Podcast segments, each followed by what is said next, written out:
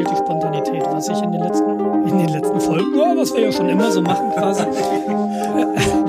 Und das fand ich immer sehr sympathisch, dass wir uns nachher überlegt haben, okay, wo fängt jetzt die Folge eigentlich an? Und, und dann das Intro dahingelegt haben und dann so auch mit Übersprechen des Intros dann so langsam gemacht haben. Und das fand ich immer eine ganz nette Idee. Wenn du jetzt einen definierten Anfang haben willst, kann ich das auch irgendwie nie in, ins Soundboard werfen und einspielen, wenn du dich dann besser fühlst. Ach was, das war jetzt einfach nur, damit ich weiß, äh, was du geplant hast. Nee, ich habe, ich habe, ähm, ich will einfach mit dir reden. Selbst schuld. Ja. Dann, wie war denn dein Wochenende? Ja, fantastisch. Ähm, Kindergeburtstag. Am Jetzt Samstag. wirklich Kindergeburtstag? W wirklich Kindergeburtstag am Samstag. Und ähm, wir hatten, es war ja ursprünglich geplant, hier im Olympischen Dorf und im Olympiapark ein Festival zu machen mit Foodständen und irgendwie Entertainment war ganz nett geplant. Und dann war ja am Freitagabend dieser Amoklauf, den, den ich eine Stunde später mitbekommen habe. Irgendwie, ich war auf der Arbeit und Steffi schrieb mir eine Nachricht um kurz vor fünf war das, glaube ich. Oder um kurz vor sechs, ich weiß es nicht genau. Ich glaube kurz vor fünf. Ähm, sie würde jetzt an meiner Stelle losfahren, denn das Wetter wird schlecht. Und dann bin ich natürlich relativ schnell aufs Fahrrad, weil ich keine Lust hatte, wieder in Gewitter zu kommen. Das hatte ich letzte Woche zweimal. Und das macht auf dem Fahrrad halt nur begrenzt viel Spaß. Ähm, und ich bin dann nach Hause gefahren und irgendwie unterwegs klingelte dann das Telefon. Und ich habe das versucht anzunehmen, habe aber meinen Bluetooth-Kopfhörer nicht so im Griff, dass ich jetzt irgendwie da drauf drücke. Und wenn ich da drauf drücke und es funktioniert, dass ich das Gespräch annehme, dann verstehst du mich auf dem Fahrrad nicht, wegen des Windes. Ähm, dann klingelte zum zweiten Mal das Telefon, da fuhr ich gerade in die Tiefgarage. Da dachte ich mir, nee, du gehst jetzt nicht dran, weil fünf Meter weiter hast du keinen Empfang mehr. Ist auch nicht mehr, auch keinem geholfen. Und dann klingelte zum dritten Mal das Telefon, da stand ich unten vom Aufzug. Und da bin ich dran gegangen. Und dann meinte Steffi nur, wo bist du? Und ich meinte, ja, ich stehe Oh, unten, unten, unten im Aufzug und äh, ich bin gleich da.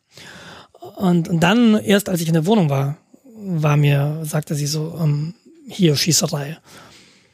Und äh, das war dann irgendwie völlig absurd. Na, wir wohnen 10 oder 15 Fußminuten vom Olympia-Einkaufszentrum weg. Also es war wirklich ums Eck. Und du hattest dann irgendwann hier drei Helikopter permanent am Himmel, die sich dann so, die erst so ein bisschen ziellos waren, die sich dann alle ein bisschen im Norden gesammelt hatten. Ha- Keine Ahnung, was da los war. Ähm, Die, den, der Atten, nee, nicht der Attentäter, der, der Amokläufer hat sich ja selbst erschossen offensichtlich, aber das war nicht, das war nicht in der Gegend, wo dann am Freitagabend die Hubschrauber standen. Also was die da oben wollten, weiß ich nicht, aber es war ja ganz lange unklar. Die, die gesamte Stadt ist ja runtergefahren worden. Ja, das hatte ich mitbekommen. Also Bahn, alles, äh, öffentlicher. Nahverkehr down. Der gesamte öffentliche Nahverkehr war einfach, ist nicht mehr gefahren. Und das ist ein echt seltsames Gefühl, wenn du so weißt, okay, es fährt einfach keine U-Bahn mehr, es fährt, fahren keine Busse mehr, die fahren alle zurück ins Depot. Und dann kam eben diese Meldung unter anderem von einer Freundin von mir, die war am Stachus, ähm, die haben, sind da irgendwie in einem Mitarbeiterraum, haben die sich verschanzt, weil es auch mindestens einen Fehlalarm gab am Stachus. Da hieß es Schießerei, irgendwie jetzt wird am Stachus geschossen im McDonalds. Äh, ganz kurz, ich komme Ja. ja. nicht aus München. Stachus, wo ist das vom Olympiadorf? Ist das? Das ist ähm, zehn Minuten mit der U-Bahn. Der Stachus ist ähm, Laufweite Marienplatz, also zwischen Stachus und Marienplatz hast du die Kaufingerstraße. Und das ist die Haupteinkaufsstraße in München. Mhm, okay. Also das ist wirklich zentraler geht's fast nicht. Also Marienplatz wäre noch zentraler, aber genau, es Ja, ist meine hieß dann, Überlegung war, sorry, meine Überlegung war nämlich folgende. Du sagtest halt, dass die Hubschrauber im Norden ähm, rumkreisen waren. Ich hatte mitbekommen, dass halt noch mehrere Fehlalarme eingeschlagen sind. Ja. Ähm, eventuell waren die Hubschrauber quasi an der Stelle, wo der Fehlalarm war, um sich einen Überblick zu verschaffen, weil die sind halt ein bisschen schneller in der Stadt. Ja, war die, ist aber die falsche Richtung. Also das Olympiazentrum und ähm, das Olympia-Einkaufszentrum und das Olympiadorf sind äh, etwas nördlich von München, von der, vom Münchner Stadtzentrum. Und der Stachus ist eben von uns aus gesehen südlich. Hm, Okay. Genau. Und, und da war halt irgendwie, es war komplett unklar. Ähm, du konntest auch in den sozialen Medien halt irgendwie keine Informationen bekommen. Da hieß es nur, da wird geschossen, hier wird geschossen. Ähm, und äh, das war so, das war dann echt nicht hilfreich. Und ich war dann tatsächlich so, dass ich, ich glaube, es muss gegen zehn oder halb elf oder lass es elf gewesen sein, bin ich halt ins Bett gegangen. Mhm. Weil ich auch einfach genervt war von, von den sozialen Medien, von, keine Ahnung. Ich meine, du kannst eh nicht helfen und äh, diese Facebook-Funktion, äh, Facebook hat so diese Ich bin in Sicherheit Benachrichtigungen ja. eingeschaltet, das war echt hilfreich. Weil ähm, wenn du dich eingeloggt hast, hast du sofort so, okay, bist du in Sicherheit oder nicht? Und du hast irgendwie für die Leute, für deine Freunde, die aus München sehen, gesehen, wer sich in Sicherheit markiert war und wer nicht. Und du konntest auch gezielt anfragen. Ah, äh, cool. Also ich hatte mich da auch mal eingeloggt. Ja. Und ich kenne anscheinend nur eine Person in München. Ja. Die ich auch bei Facebook befreundet habe, das bist du. Ja. Und da stand grün in Sicherheit. Genau, ich habe das relativ früh äh, ge gemacht, als ich dann gemerkt habe, oh, es ist aktiviert. Ich weiß gar nicht, wo ich das gesehen hatte. Und dann nach und nach, ich habe halt echt viele Leute und da blockte dann so nacheinander so, zack, zack, zack, ist in Sicherheit. Und ich hätte es gern für Steffi gemacht, aber du kannst andere Leute nicht in Sicherheit markieren. Und das war so ein bisschen blöd, weil Steffi hat Facebook nicht auf dem Handy und Steffi hat es nur auf dem Computer. Und da ich habe halt gesehen, dass es da Anfragen gab, ob sie in Sicherheit war. Aber mhm. ich konnte sie halt nicht in Sicherheit markieren, obwohl sie neben mir saß. Und da musste ich ihr sagen, hey komm, log dich mal ein, markier dich mal in Sicherheit. Da gibt's ein paar Personen, die wissen wollen, ob es dir gut geht. Also das System kenne ich. Ich ähm, habe auch in dem Zusammenhang das erste Mal von dem ähm, Cut-Warnsystem gehört, was in Deutschland im Einsatz ist. Mhm, mh. Ich weiß nicht, kennst du das? Ich kenne das, ich habe die App auf dem Handy. Also ich seit heute auch. Also das ist äh, wohl so ein ziviles Frühwarnsystem wo Feuerwehr, äh, Wetterdienst, äh, Polizei wahrscheinlich auch ähm, Warnmeldungen reinkippen können, äh, regional begrenzt. Über dein Handy wissen die, wo du bist. Ähm, und du kannst dann halt entsprechend Warnung bekommen von äh, schwerer Sturm bis Amokschütze. Ja. Ähm, ich habe Katwarm auf dem Handy und es hat mich nicht alarmiert. Ja, ich ähm. habe äh, an dem Freitag noch versucht, die Webseite von denen aufzurufen. Es ging gar nichts. Selbst heute Nachmittag ähm, drei, vier Sekunden Dauer, bis sich eine Webseite aufgebaut hat mit nahezu nur statischem Inhalt. Ähm, wenn die da auf dem System die Benachrichtigung auch laufen lassen, ja, danke. Ja, nee, ich, ich sehe gerade, ich habe bei meinem Handy aus äh, um Batterielaufzeitgründen die Hintergrundaktualisierung ausgemacht. Und möglicherweise ist das der Grund, warum ah, Katwan mich nicht gewarnt hat. Das kann gut sein, dass, dass das an meinen Einstellungen liegt.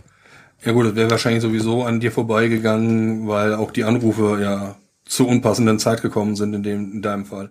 Mm, ja, ja, äh, was mich halt nur wundert, ich habe eine andere Applikation Nina. Das ist äh, okay. so ein System, da kommen Unwetterwarnungen rein, beispielsweise. Und das funktioniert auch ohne diese Hintergrundaktualisierung, also mit deaktivierter Hintergrundaktualisierung. Deshalb keine Ahnung, ähm, ob da jetzt Katwan schuld ist oder meine Einstellung. Aber, aber grundsätzlich halt eine ganz coole Sache und ähm, da fand ich auch Facebook so wirklich hilfreich jetzt in dem Moment. Einfach zu sagen, pass mal auf, macht euch keine Sicherheit. Äh, macht euch keine Sorgen, ich bin in Sicherheit. Weil ähm, bis ich dann wirklich alle erreicht hatte, so meine Mutter, mein Vater, mein Großvater, ähm, ja, mein Vater meinte ja, ja, Papa, ne, ähm, mach dir keine Sorgen, mhm. wenn du Nachrichten gesehen hast, äh, uns geht's gut. Ja, die Unwetter, die sollen ja jetzt auch, ja, nee, Papa. ähm, ich meine da was anderes. Und mein Opa meinte halt, ja, Opa, ne, ich wollte nur anrufen, alles in Ordnung, nicht, dass du dir Sorgen machst. Ich mach mir keine Sorgen, so, mhm, danke. spare ich, um mir, spare ich mir das nächste Mal also auch einfach alles. ja, wir hatten ja an dem Abend ja auch noch kurz miteinander gechattet. Ja. Und äh, da hatte ich auch gesagt, so, äh, das ist jetzt so viel äh, Mutmaßung jetzt in Social Media und im ja, ganzen, auch in News. Das hat mich halt tatsächlich genervt, ne? So dieses, wem schieben wir das zu? Wer ist denn jetzt schon wieder schuld? Und äh. ich bin hin und her gerissen. Auf der einen Seite will man natürlich informiert werden, relativ schnell, aber auf der anderen Seite, du kannst nicht schnell informieren unakkurat. Ja, das geht irgendwie nicht. Nee, richtig. So, und dann hast du die Medienleute, die stehen unter massivsten Druck, jetzt die Ersten zu sein, äh, damit die Leute quasi bei denen einschalten. Und dann geht halt die wilde Spekulation los. Ja? Das äh, Erste, was halt kommt, hey, das ist bestimmt einer vom IS. Ja. Ja, eben nicht. Gegenteil eher. Ich, genau, ich, ich bin mir nicht mal sicher. Holgi hatte vor keine Ahnung. In einem, jedenfalls in einem anderen Zusammenhang hatte er irgendwann auf Facebook oder auf Twitter geschrieben. Ich war am nächsten Morgen nicht schlechter informiert als jene, die die Nacht vor den Live-Tickern verbracht haben. Genau. Und genau das ist der Punkt, wo ich dann gesagt habe, äh, diese ganzen Spekulationen nerven mich jetzt einfach ganz furchtbar. Es war dann irgendwann klar, ähm, oder was heißt klar? Es war, bevor ich ins Bett bin, konnte man so langsam absehen, dass das dass zumindest wahrscheinlich jetzt nichts mehr passieren wird. Sie haben ja lange dann überlegt, äh, von drei Tätern gesprochen und die seien mit Langwaffen unterwegs. Ähm, ne, das ist halt, es war halt alles nicht richtig. Das war ein psychisch kranker Mensch, der da einfach durchgedreht ist. Aus welchen Gründen auch immer, man kann ihn ja leider jetzt nicht mehr fragen. Ähm, ja.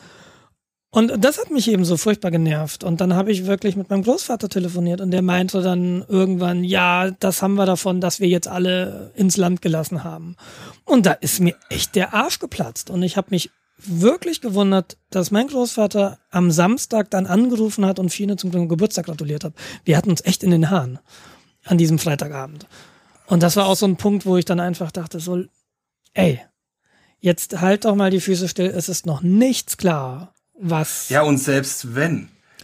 Ja, und ich habe mir wirklich gew gewünscht, lass es diesmal nicht irgendwie jemand sein, der irgendwie einen Terroranschlag verüben will. Was ich saugeil fand. Also. saugeil wäre übertrieben, aber ich fand es irgendwie. Nein, nein. Nee, was ich interessant fand, der Typ hatte ja zwei Vornamen. Ja. Einmal einen arabisch klingenden und einmal einen europäisch klingenden. Ja, Ali David. Genau. Aber der Name ist genannt worden, ja, Ali David. Ja, aber so. David Euro, europäisch kann man jetzt, ne? Er hat natürlich. Ja. Ich bring's jetzt David, eher David, so, England, also ja. du würdest jetzt nicht auf irgendeine größere Nationalität schließen können. Das ist richtig. So sagen, ja. ja, das ist Profiling. Und ich persönlich hätte jetzt auch nicht an, an biblischen Vornamen gedacht. aber weil ich persönlich halt relativ weit weg bin. Ja, äh, wie gesagt, also David ist jetzt kein Name, der einem nicht täglich, gut, Ali auch nicht, aber man hat also ich persönlich habe keine Landassoziation außer eventuell England. Nee, aber ich habe tatsächlich im Freundeskreis auch einen David oder zwei Davids und ne? also ja. Ja, genau. Äh, aber was ich halt sagen wollte ist, du konntest in den Medien genau sehen, welchen Namen die gepickt haben. Mhm. Ja? Die einen schrieben Ali D. bla bla bla, die anderen schrieben David A. bla bla bla. Mhm. und das finde ich ein super Lackmustest für die Medien, die man konsumiert. Ja, ja, wie du sagst, ähm, Medien fühlen sich offenbar unter Druck gesetzt, schnell was bringen zu müssen und was mich, was mich schon vorher genervt hat und jetzt wieder, dass äh, ich bin mir nicht sicher, ob Süddeutsche oder Spiegel oder ist auch vielleicht auch auf beiden, was wir über den Amoklauf von München wissen und was nicht. Es gibt in letzter Zeit immer einen Artikel, der diese Überschrift hat. Angepasst ja. auf, des, auf das jeweilige Vorkommnis. Und das macht mich, das, das löst so eine Aggression in mir aus. Ich weiß nicht warum. Weil okay, das wäre jetzt meine nächste Frage gewesen. Warum? Damit, also, ich finde es eigentlich gar nicht mal so schlecht.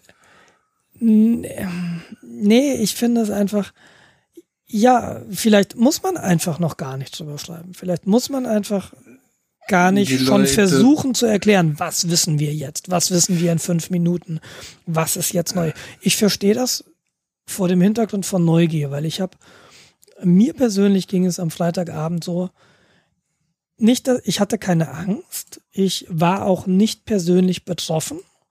Also ich habe mich jetzt irgendwie nicht schlecht gefühlt oder schlimm gefühlt. Für mich war das wie so wie so ein Krimi. Mhm. Und ich habe auch an, ich habe auch an, an einem Livestream gehangen, an einem Live-Ticker. Und ich fand das schon sehr spannend. Was gibt's jetzt für Bestätigungen von der Polizei? Was, was ist jetzt wieder passiert? Aber das ist eben Entertainment. Und jetzt sind wir da, dass irgendwie Newsmedien entertaining sind. Und ich weiß nicht, damit komme ich. Ich glaube, hm. dass es also ich habe eine andere Wahrnehmung. Ähm, mein Medienkonsum ist halt, äh, ich habe da nicht permanent drangehangen. Das waren so die ersten 10, 15 Minuten, um, äh, okay, wie ist die Lage? Guck nächsten Tag rein und da helfen mir diese Artikel, so was wissen wir, was wissen wir nicht. Relativ schnell. So habe ich innerhalb von 10 Sekunden einen Überblick äh, was für Informationen gibt es und äh, das war's. Also die ordnen das für mich in dem Fall tatsächlich ein und machen das, was sie sollen. Ja, die Daten für mich sortieren. Ja, dass ich ja schöne kleine Häppchen habe. Fand ich jetzt in dem Fall für mich persönlich super. Okay, ich, ähm, ich werde sie das nächste Mal lesen, bevor ich sie scheiße finde. ich, ich muss gestehen, ich, ich meistens. Ja, ich muss gestehen, ich habe an diesem an diesem Abend tatsächlich Live-Ticker gelesen und nicht irgendwelche welche Artikel, die dann irgendwie länger waren. Ja, es ist äh, mein Medienkonsum, das ist. ja, also ich kenne das. Also das letzte Mal, als ich so am, am Radio oder an den News hing, das war tatsächlich 9-11. Ja, ähm, wo mhm. man das quasi live miterlebt hat. Das war was anderes, weil da war die Nachrichtendichte nicht so. Ne? 9-11, das ist ja nun schon wirklich lange her. Da gab es noch kein Twitter. Und gab es schon Twitter? Nein, gab nicht. Und ähm, nee, ich, ich habe es übers IRC mitbekommen. Jetzt hast du halt diese Flut an Informationen, die über die ganz verschiedenen Kanäle auf dich einprasselt. In meinem Fall eben Facebook, weil jemand aus meiner Timeline betroffen war. Ähm, Im Sinne von, wir verstecken uns am Stachus, weil es könnte was sein. Ähm, dann hast du diese, ich nenne es mal, traditionellen Medien, die dann auch irgendwie Live-Ticker-Redaktionen am Start hatten. Dann hast du Twitter. Ja, also es war, es war einfach relativ, relativ viel Information. Ich hatte ganz, ich hätte Vollzeit damit beschäftigt sein können, die Tabs in meinem Browser zu wechseln. Ja, ja und das hätte nicht, sich nicht viel getan. Genau. Und dann bin ich irgendwann ins Bett gegangen und ich, ich weiß, Steffi äh, hat äh, sehr lange noch wach gelegen und für sie war wichtig, einfach zu wissen, auch äh, aus den gleichen Motiven heraus wie ich, glaube ich, einfach zu wissen, okay, das war jetzt nicht irgendwie ein Hintergrund von irgendeinem Terroristen, sondern das war ähm, jemand, äh, das war ein Einzelfall, das war irgendwie eine psychische Erkrankung und das ist jetzt gegessen, das Thema. Okay, das, also ich hätte jetzt eher erwartet, so, okay, jetzt sind sie ziemlich sicher, es war nur einer und nicht fünf und diese äh, anderen sind noch unterwegs. Ja, vielleicht auch. Ich glaube, ich glaube, Steffi war da äh, emotional ein bisschen mehr eingebunden als ich. Wie gesagt, für mich, ich, ich stand da emotional ziemlich außen vor und ich war nicht persönlich getroffen und betroffen. Warum auch immer, ob ich so ein eiskalter Hund bin oder keine Ahnung. Naja, ich, gut, kann man jetzt schlecht beurteilen. Also bei mir ist es relativ einfach. Ich bin so weit davon weg. Äh, nächster Kontakt, da bist tatsächlich du. Ja. ja. Ihr wart in Sicherheit. Ja, gut. Ich kann eh nichts machen, also kann ich auch schlafen gehen. Ja. Also das klar. total, also wenn jetzt jetzt irgendjemand hört, der betroffen ist, ja, sorry, nee, ist leider so. Ja, ich, ich, ich, ich toi toi toi, dass wir auch nicht betroffen waren, weil Steffi sagte mir halt noch, ähm, sie hat überlegt, ins OEZ zu gehen und dann hätte das von der Zeit halbwegs hinhauen können. Weil im OEZ gibt's halt eine Menge Läden und ähm, wir brauchten noch diverse Sachen fürs Kind. Und das hätte also durchaus sein können, dass man, dass Steffi für, zu diesem Zeitpunkt vor Ort gewesen wäre. Sie hatte dann halt einfach keine Lust. und äh, das ist dann so, da habe ich auch kurz gedacht, so, mm, ui, Ne, und dann, dann wäre ich da auch emotional ganz anders drin gewesen. Ganz klar. Weil wenn Steffi im OEZ gewesen wäre, dann wäre auch Fine im OEZ gewesen. Und ja, ich, ich mag mir das gar nicht ausmalen. Ich kann es mir jetzt auch gar nicht ja. ausmalen als nicht Betroffener. Toi, toi, toi, das so äh, war.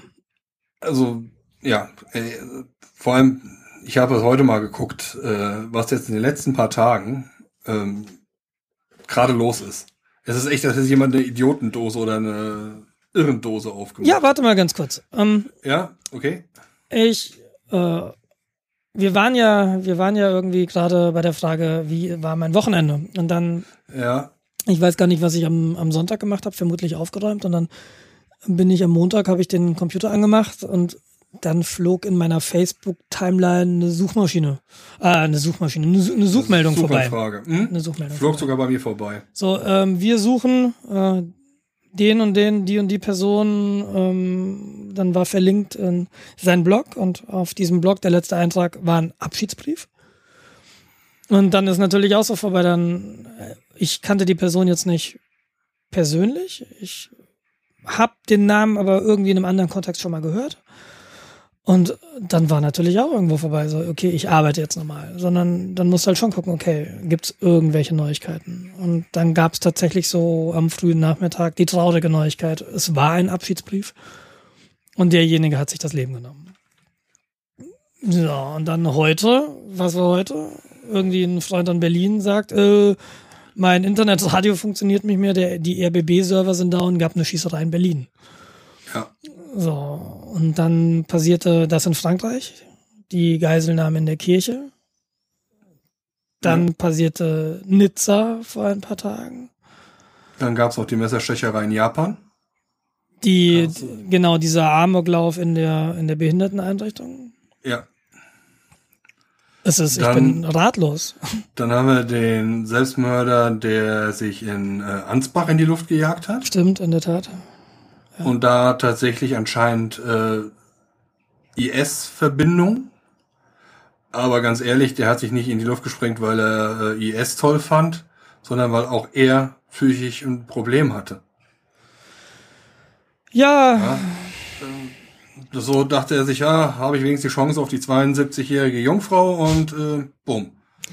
ich, ich, ich kann das alles nicht einsortieren. Ich, ähm, ich, ich glaube, dass auch dieser, diese ganze IS-Terrorbewegung, die wir da gerade sehen, dass da arg viele Mitläufer tatsächlich bei sind.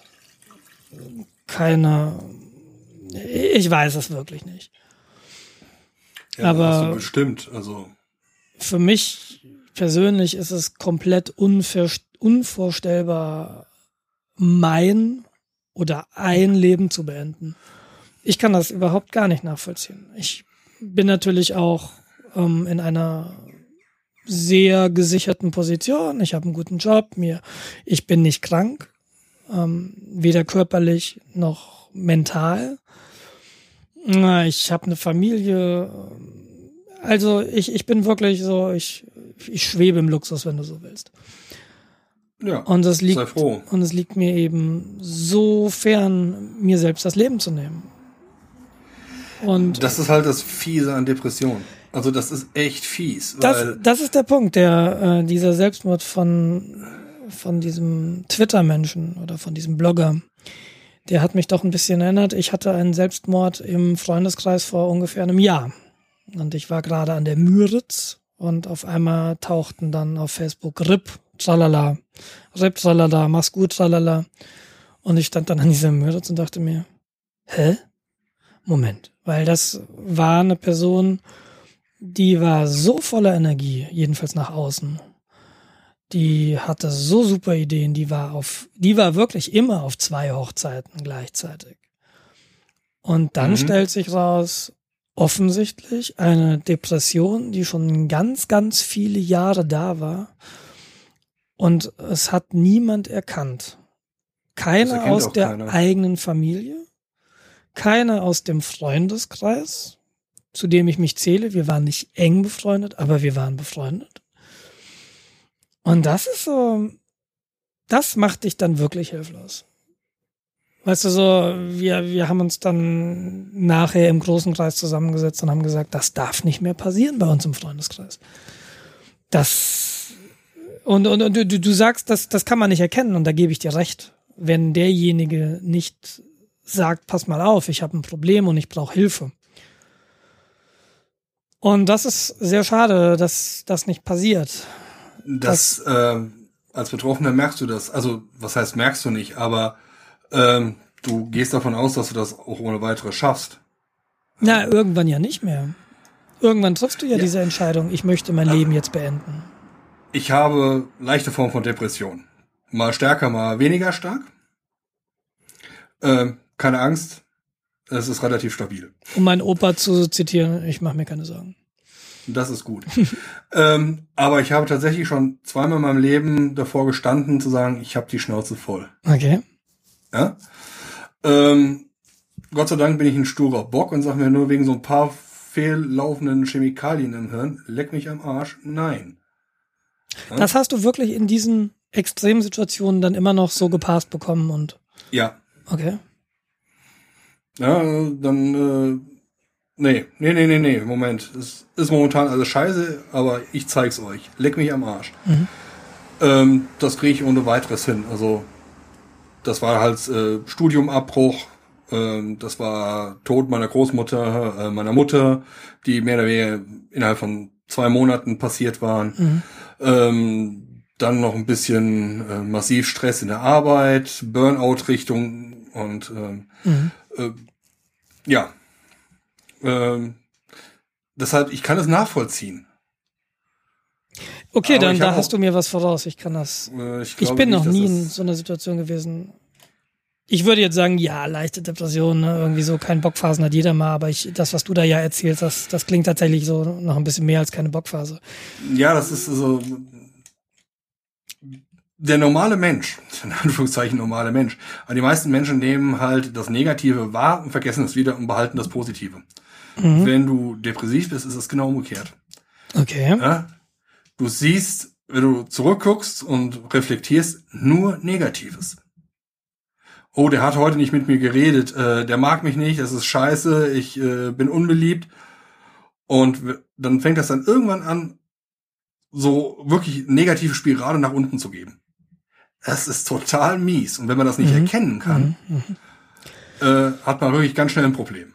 Wie, wie steuerst du dagegen? Also das Wissen natürlich, okay, pass mal auf, ich habe irgendwie eine leichte oder eine schwere Form der Depression und, und deshalb passiert das mit mir. Aber das macht dich ja in dem Moment nicht fröhlicher, oder? Nee, fröhlicher nicht, auf gar keinen Fall. Äh, meistens passiert es, dass ich dann sage, kommt, Leute, leckt mich alle am Arsch. Ich möchte keine Menschen sehen. Bleibt mir bitte vom Leib. Mhm. Mit eurer Fröhlichkeit geht ihr mir gerade auf den Sack. Sage ich nicht so, ist also, nee, tut mir leid, zur Feier kann ich nicht. Ich mhm. habe was Wichtigeres vor. Mhm. Und dann bin ich so ein, zwei Wochen, äh, wo ich dann sage, komm, kein sozialer Kontakt.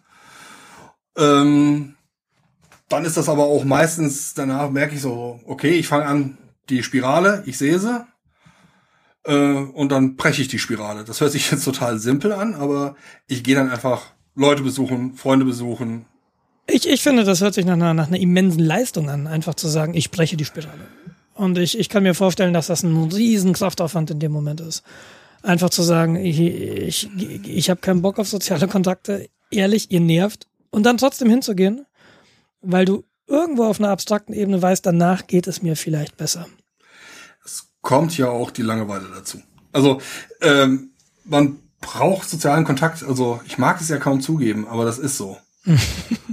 ja. Äh, und äh, ähm, Gott sei Dank habe ich halt auch ein paar gute Freunde, äh, wo man dann auch abends mal einfach nur bei denen sitzen kann, Bier trinken, äh, möglichst wenig redet und äh, sich danach aber besser fühlt. Mhm. Das ist, das ist eine große Qualität, miteinander schweigen zu können. Und äh, ich, ich, ich glaube, das kann man nur mit wenigen Menschen. Nämlich mit wirklich sehr ja. guten Freunden, weil es dass das Stille nicht automatisch unangenehm ist. Genau. Das finde ich. ja, aber das, das ist tatsächlich eine große, eine große Leistung, finde ich. Irgendwie einfach zu sagen, so, ich, ich will jetzt in, der, in deiner Nähe sein, aber ich will nichts sagen. Und einfach dieses Gefühl, nicht alleine zu sein oder dass genau diese andere Person aus, warum auch immer, Gründen jetzt einfach mit mir hier ist. Das ja. ist mir gerade ganz wichtig und das tut mir gut. Genau. Ich glaube, so erkennt man beste Freunde. Ich glaube, das ist ein, das ist ein ganz guter, ganz guter Test und das geht nicht von heute auf morgen. Also das kann ich nur mit Menschen, die ich schon lange kenne. Auf alle Fälle. Also, ja, Freundschaft ist echt wichtig. Mehr kann man dazu eigentlich fast nicht sagen. Und meistens hat man auch Freunde, ohne das wahr, unbedingt wahrnehmen zu müssen. Was ich einerseits angenehm und andererseits sehr schade finde, ist, dass mein bester Freund in Kiel lebt. Ähm, ich schätze Georg unglaublich und Georg rief am Samstag an und meinte so, ich will mir eigentlich wegen so einem Scheiß keine Sorgen machen, aber ich muss jetzt wissen, ob es euch gut geht. Und das war das erste Gespräch seit bestimmt einem Jahr. Und äh, das fühlt sich nicht so an, als hätte da ein Jahr zwischengelegen. Also das ist so, wir, wir telefonieren nicht regelmäßig, wir sehen uns noch seltener. Und trotzdem, wenn wir telefonieren, ist alles so wie immer. Das ist, das ist einerseits wahnsinnig toll, einfach zu wissen, er ist da, auch wenn er körperlich halt gerade nicht da ist. Und trotzdem sehr, sehr schade natürlich, mhm. dass wir uns nicht öfter sehen. Und ich habe mir jetzt auf meinen, auf meinen persönlichen Terminkalender für das zweite Halbjahr gesagt, äh, gesetzt, dass ich auf jeden Fall nach Kiel fahren werde. Dann muss ich gucken, wie ich das mache, weil Georg kommt da oben jetzt erstmal nicht weg aus verschiedenen Gründen und dann muss ich halt hinkommen. Und nun ist Kiel ja maximal weit weg, aber das, das muss dann schon irgendwie sein. Weil das, das was du sagst, stimmt. Ich habe ich, ich weiß nicht, wenn du mir sagst, wie viele Freunde hast du, ist das eine Frage, die ich nicht beantworten kann. Aber ich weiß, dass ich nur sehr wenige Menschen habe, die ich auf eine Art liebe, wie ich das jetzt mit Georg so bezeichnen würde. Ja, das hat jetzt nichts mit Homosexualität zu tun, aber das sind eben Personen, die so unglaublich wichtig sind, aus ganz verschiedenen Gründen. Und das habe ich auch im Gespräch wieder gemerkt. Das ist, wenn du mit ihm redest oder wenn wir miteinander reden, dann hat das eine ganz andere Qualität. Um, nicht im Sinne von besser oder schlechter, als ich mit anderen rede und die anderen sind dumm und nur er ist intelligent, so, so überhaupt nicht. Aber man redet doch über ganz andere Aspekte. Man hat eine andere Perspektive und man ist auf derselben Augenhöhe. Vor also, allem, ich habe, ich das häufig war. Ich habe halt gemerkt, und wir müssen das jetzt nicht weiter aus, aus, ähm, ausbreiten hier, das, das führt zu weit. Georg äh, sagt halt, die EU muss auseinanderfliegen. Und das sind, äh, und er sagt das aus Gründen heraus, die er mir gesagt hat, die ich dann auf einmal verstehen kann. Und das sind, oder die ich nachvollziehen kann. Und, nee, Moment, ich kann es verstehen, aber nicht nachvollziehen, irgendwie so. Und ähm, das sind halt Aspekte, die hab ich noch nie gehört in der Diskussion. Und die sind da. Mhm. Ne, da, da, da redet man nur nicht drüber. Ich weiß nicht, ob das den Leuten nicht bewusst ist, dieser Aspekt, so wie er darüber nachgedacht hat. Ja, das liegt daran, jeder von uns hat eine eigene Filterbubble. Ja, also. Ja, aber dann ist meine Filterbubble extrem pro EU und ähm, diese Punkte, die er da kritisch sieht, mein bester Freund, die tauchen in meiner anderen Filter, in der Filterbubble nicht auf. Und das ist natürlich auch irgendwo einfach, okay, wenn du da, wenn du recht haben solltest, und das ist so, dann ist das natürlich eine, eine Filterbubble, die, die mir in dieser Hinsicht irgendwie nicht weiterhilft, weil es irgendwie eine Echokammer ist. Das ist ja das Problem mit Filterbubbeln. Die werden halt sehr schnell zur Echokammer. Ja, da muss man aufpassen. Ja, und das musst du erstmal merken. Ja, klar. Also ich, ich kenne Leute, die im Social Media Bereich, oh, der hat irgendwas gesagt, was meinen äh, Idealen nicht entspricht. Ähm, der fliegt sofort hier aus meinen äh, Bekanntenkreisen raus. Was ich total nachvollziehen kann. Ne? Nervt ja nur. Das mache ich auch. Also ich habe ganz radikal angefangen, äh, Leute aus meinen Followern und ähnliches zu entfernen, die mir nicht gut tun, weil ich mich nur aufrege. Ja. ja? Leute, die permanent negativ sind. Ja? Zum Beispiel. Kriege ich einen Anfall. Und dann, äh, sorry, muss ich mir nicht antun oder der zehnte Post von wegen, dass Politiker alles nur faule Säcke sind. Ja, nee, sorry. So einfach ist die Welt nicht. Mhm. Und dann mhm. fliegen die halt raus oder kommen halt in irgendwas äh, niedrig priorisiertes, wo ich sie halt im, in der Timeline nicht so häufig sehe. Das ist ja das Schöne bei Facebook, du kannst sie äh, ausblenden, ohne die Freundschaft zu beenden. Was im, im, im, im, im Anbetracht äh, von früheren Schulkollegen durchaus hilfreich ist, finde ich. äh, ja, ich schweige auch zu dem Thema. ja. Ja, die Welt dreht gerade so ein bisschen frei. Also ich, ich bin so ein wenig ratlos. Und ich überlege mir die Sache mit dem zweiten Kind nochmal. Weil, Wer soll es denn besser machen? Nee, ähm, der, der Punkt ist, du kannst doch kein Kind in so eine Welt werfen. Ja, aber ohne Kinder wird's ja auch nicht besser. Außer musst du mehr Kinder haben, weil ich habe ja keine. Ja, ich, das muss ja irgendwo auf, äh, irgendwer muss meine Rente zahlen. Ja. Hm. Okay, alles klar, ich rede nochmal mit Steffi. ähm, jedenfalls, was, was, was ich im, im Anbetracht auch dieser, dieser Depressionssache nochmal noch mal sagen wollte, ähm, da gab's dann diverse, im Rahmen dieser Suchaktion für den Blogger gab's dann diverse Tweets, die ähm, wo ich dann gesagt habe, hä? Denkst du überhaupt einmal nach, was du da tust? Und zum einen sehr, sehr bald am frühen Morgen gab so ein Tweet, ich habe die Polizei angerufen, die schicken jetzt einen Streifenwagen zu dir. Und äh, wenn jemand die Absicht hat, selbst zu töten, ähm, dann wird er jetzt aufgrund dieses Tweets sicherlich nicht zu Hause sitzen bleiben, sondern wird natürlich, wo er sich wohin flüchten, wo er dann ungestört äh, sich das Leben nehmen kann. Deshalb ist es hervorragend, eine, Poli eine Polizei, die Polizei anzurufen. Aber das sage ich doch nicht. Das ist die gleiche, die gleiche Sache. Die Polizei in München hat im Rahmen des Amoklaufs mehrmals getwittert, bitte, bitte postet keine Fotos vom Einsatz der Polizei. Ja. Ihr helft damit den anderen. Und jetzt kann man sich natürlich hinstellen, okay, inwie, inwieweit soll man jemanden davon abhalten, sich selbst sein Leben zu nehmen? Es ist ja seine Entscheidung. Da, darüber kann man ja streiten. Ich glaube, das ist was, was jeder mit sich selbst irgendwie ausklamüsern muss, ob das okay ist oder nicht. Ähm, wo ich dann sehr aggressiv werde, ist, wenn dann versucht wird, ähm, die Familie desjenigen zu instrumentalisieren. Und da war so ein Tweet, also ich gehe jetzt und nehme meine Kinder in den Arm, vielleicht denkst du auch mal an deine Kinder. Und ja, da wird halt irgendwie versucht, äh, ja, an die Instinkte zu appellieren, so, ey, Alter, du möchtest doch bestimmt nicht, dass deine Kinder ohne Vater äh, groß werden. Ähm, ich habe im, im Rahmen des Selbstmords von diesem Freund ähm, mit, mit jemandem gesprochen, der sich mit einem Polizeipsychologen unterhalten hat diesbezüglich. Und der sagt auch, irgendwann trifft ein selbstmordgefährdeter Mensch die Entscheidung, wann genau ähm, er sich das Leben nimmt. Das ist meistens, mhm. meistens ist dieser Termin für den Betroffenen schon vorher klar.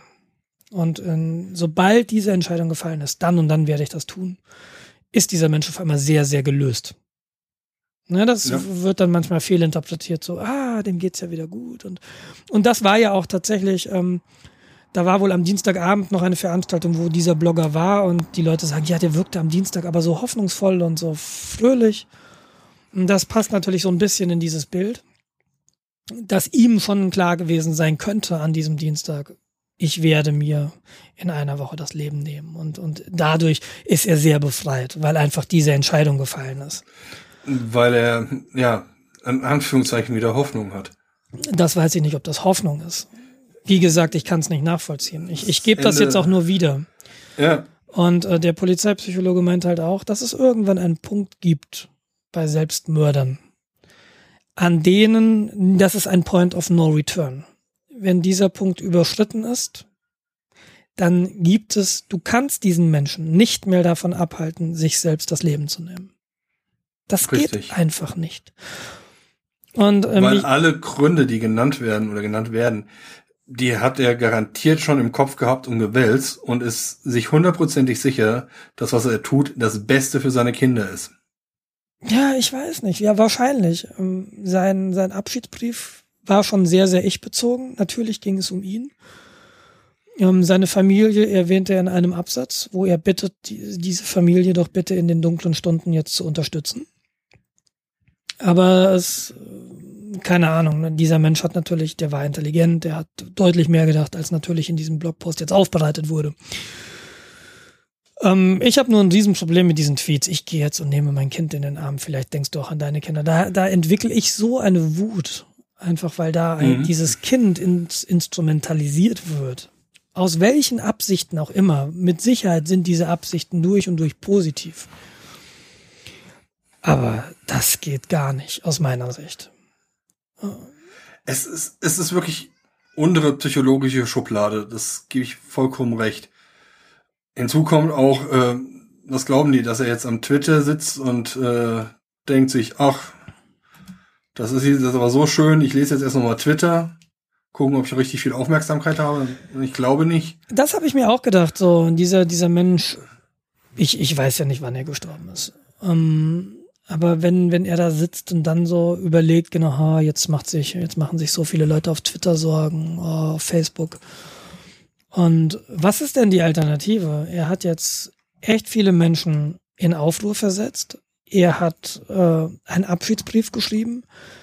was ist denn das Bild von der Welt von ihm, wenn er jetzt sagt, ach nee, naja, ich hab's mir nochmal überlegt. Ich, ich bin mir nicht sicher. Ich, ich würde mich sehr als Versager fühlen in diesem Moment.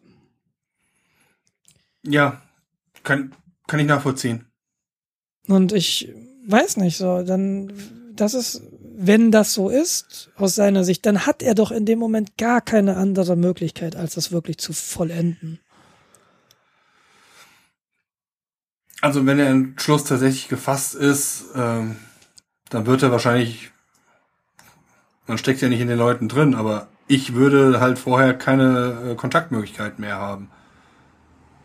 Ja, ich, äh, wie gesagt, was dieser Polizeipsychologe damals halt wohl sagte, war, es gibt einen Point of No Return. Und ich meine, wenn der überstanden ist, dann hilft auch diese ganze Sucharie nicht, die sie da losgestoßen haben, was natürlich schon eine ich weiß nicht, ob sie hilfreich war, aber. Ja, also es gibt ja ähm, eine Telefonseelsorge. ja. Und äh, die bieten da ja Hilfe an. Ne? Telefonisch, da kann man drüber reden.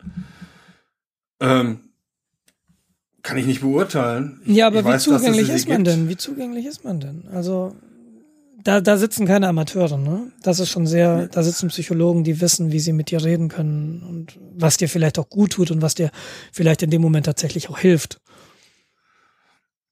Ja, also ich habe da nie angerufen, ich weiß es nicht. Ich äh, nee, aber ich kann mir erwähne es nur, weil ich weil ich halt in dem ganzen Rahmen wieder mitbekommen habe, dass sowas gibt. Genau, das wir jetzt gerade ja. über dieses Thema reden und dann dachte ich, ich bringe das jetzt auch mal mit rein. Nee, absolut. Ähm, ich kann mir halt aber nicht vorstellen, dass da Studenten sitzen. Nee, nee, nee, nee. Äh, ja, nein. Also sitzen tatsächlich Studenten da. Äh, ich kenne eine Person, die bei der Tele äh, Telefonseelsorge gearbeitet hat. Äh, da war sie zu dem Zeitpunkt noch Studentin. Und äh, was hat sie studiert? Sie hat äh, Biologie studiert. Okay. Hat jetzt nichts Psychologisches zu tun. Also die werden natürlich entsprechend geschult. Ähm, bei ihr war das, äh, bei ihr ist es aber so, so ein Helfersymptom. Mhm. Ähm, und ähm, also im Grunde nehmen die die Sachen entgegen. Und wenn die halt merken, das ist wirklich jetzt wirklich wirklich ernst, dann geht es an Psychologen, weil der Telefon-Seelsorgeservice wohl tatsächlich auch gut angenommen wird. Okay. Also du kannst da keine 20 Psychologen bezahlen, die da äh, sitzen und Telefonanrufe entgegennehmen. Also gibt's quasi eine Schicht davor, die die ganzen Scherzanrufe äh, abwimmeln mhm. können und äh, die weniger gewichtigen Sachen abfangen können. Aber auf alle Fälle ist dahinter immer auch Psychologie, äh, Psychologen dahinter. Ohne geht nicht. Ja, ich glaube, ich könnte da nicht arbeiten. Ich würde mich tatsächlich überfordert fühlen. Um Himmels Willen, nein. Also ich kann das definitiv nicht. Ich hatte ja irgendwann mit meiner Laufbahn überlegt, irgendwie in, in, in den Pflegebereich zu gehen oder irgend sowas. Nein, kann ich nicht. Bin ich, kann ich mich nicht abstumpfen genug für. Ja, das, das kann ich, das kann ich nachvollziehen. Ich, ich habe einen heiden Respekt vor diesen Menschen. Ich habe auch einen heiden Respekt vor, vor Steffi, die jetzt mit jugendlichen Flüchtlingen arbeitet. Und ich persönlich könnte es nicht, aus ganz vielen Gründen nicht. Ich, ich glaube, diese Dramen, die da irgendwie täglich sichtbar sind, und dann gibt es, dann arbeitest du gegen die Bürokratie, die natürlich nie so viel Therapieplätze bereitstellt, wie du vielleicht gerade brauchst, weil es sind wirklich einige traumatisiert in dem Bereich. Und dann einfach diese persönlichen Enttäuschungen. Da ist wieder jemand dann durch die Aufnahmeprüfung von der Berufsschule geflogen. Und auf einmal äh, fällt dieser, dieser Mensch ins, ins Bodenlose, weil das so seine Hoffnung war, endlich in die, in die, in die Berufsschule zu gehen, wie seine Freunde. Und äh, das, mir das den ganzen Tag anzutun, das kann ich mir nicht vorstellen. Das schaffe ich nicht, glaube ich. Ich habe heiden Respekt vor solchen Leuten. Also ich, ich weiß nicht, wie sie es machen würde, äh, wie sie es machen. Ich weiß nur, ich würde wahrscheinlich in kürzester Zeit massiv daran äh, selig zugrunde gehen. Ja, das ist, das ist auch meine Sorge. Ähm, dass ich mir meine Unbeschwertheit verliere. Ja. Ah. verrückt. fröhliches Thema. Ja. Lass uns doch dieses, ähm, was ich in diesem Kontext irgendwie doch noch sagen wollte, weil mir das auffällt, das ist, ähm, Mhm. ja, und das ist wieder so ein persönliches Ding. Das ist ja, wenn, wenn dann, wenn dann irgendwie ja, bla bla bla gestorben irgendwo auftaucht, dann hast du ganz oft Rest in Peace, RIP. Einfach RIP. Und ich finde, wenn jemand RIP irgendwie schreibt, finde ich das, empfinde ich das als takt und respektlos. Ja, das ist wie MFG unten in eine Mail zu schreiben. Ja, ich, also, äh, ich habe jetzt nicht die Zeit, den Rest aufzubringen, die restlichen Buchstaben zu füllen. So Ähm, ungefähr. Und ja, ich habe ganz selten das Bedürfnis, auf Facebook-Profile von Toten zu schreiben. Ich ich, ich, das kann das, ich, ich kann das Bedürfnis nachvollziehen, weil ich's. Nein, ich habe es nicht.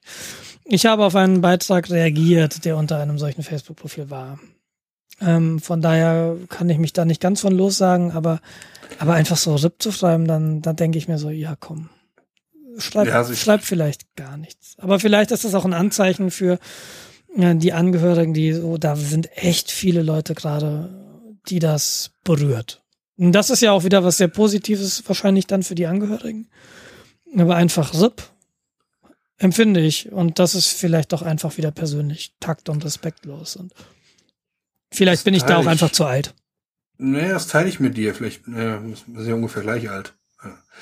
äh, Okay, das Argument kriegen wir nicht mehr ausgeräumt heute, aber ähm, ja, ich es sagt halt auch nichts. Ich komme noch hinzu, dass ich da andauernd eine Scheibe von Iron Maiden im Kopf habe. Die heißt Rust in Peace. ähm, und da muss ich halt permanent dran denken, wenn ich RIB lese. Aber wie ich eben schon sagte, das ist, hat für mich auch den Geschmack so, du, ich hatte jetzt gerade keine Zeit, schade, dass du tot bist, äh, aber hier mein Burger wird kalt.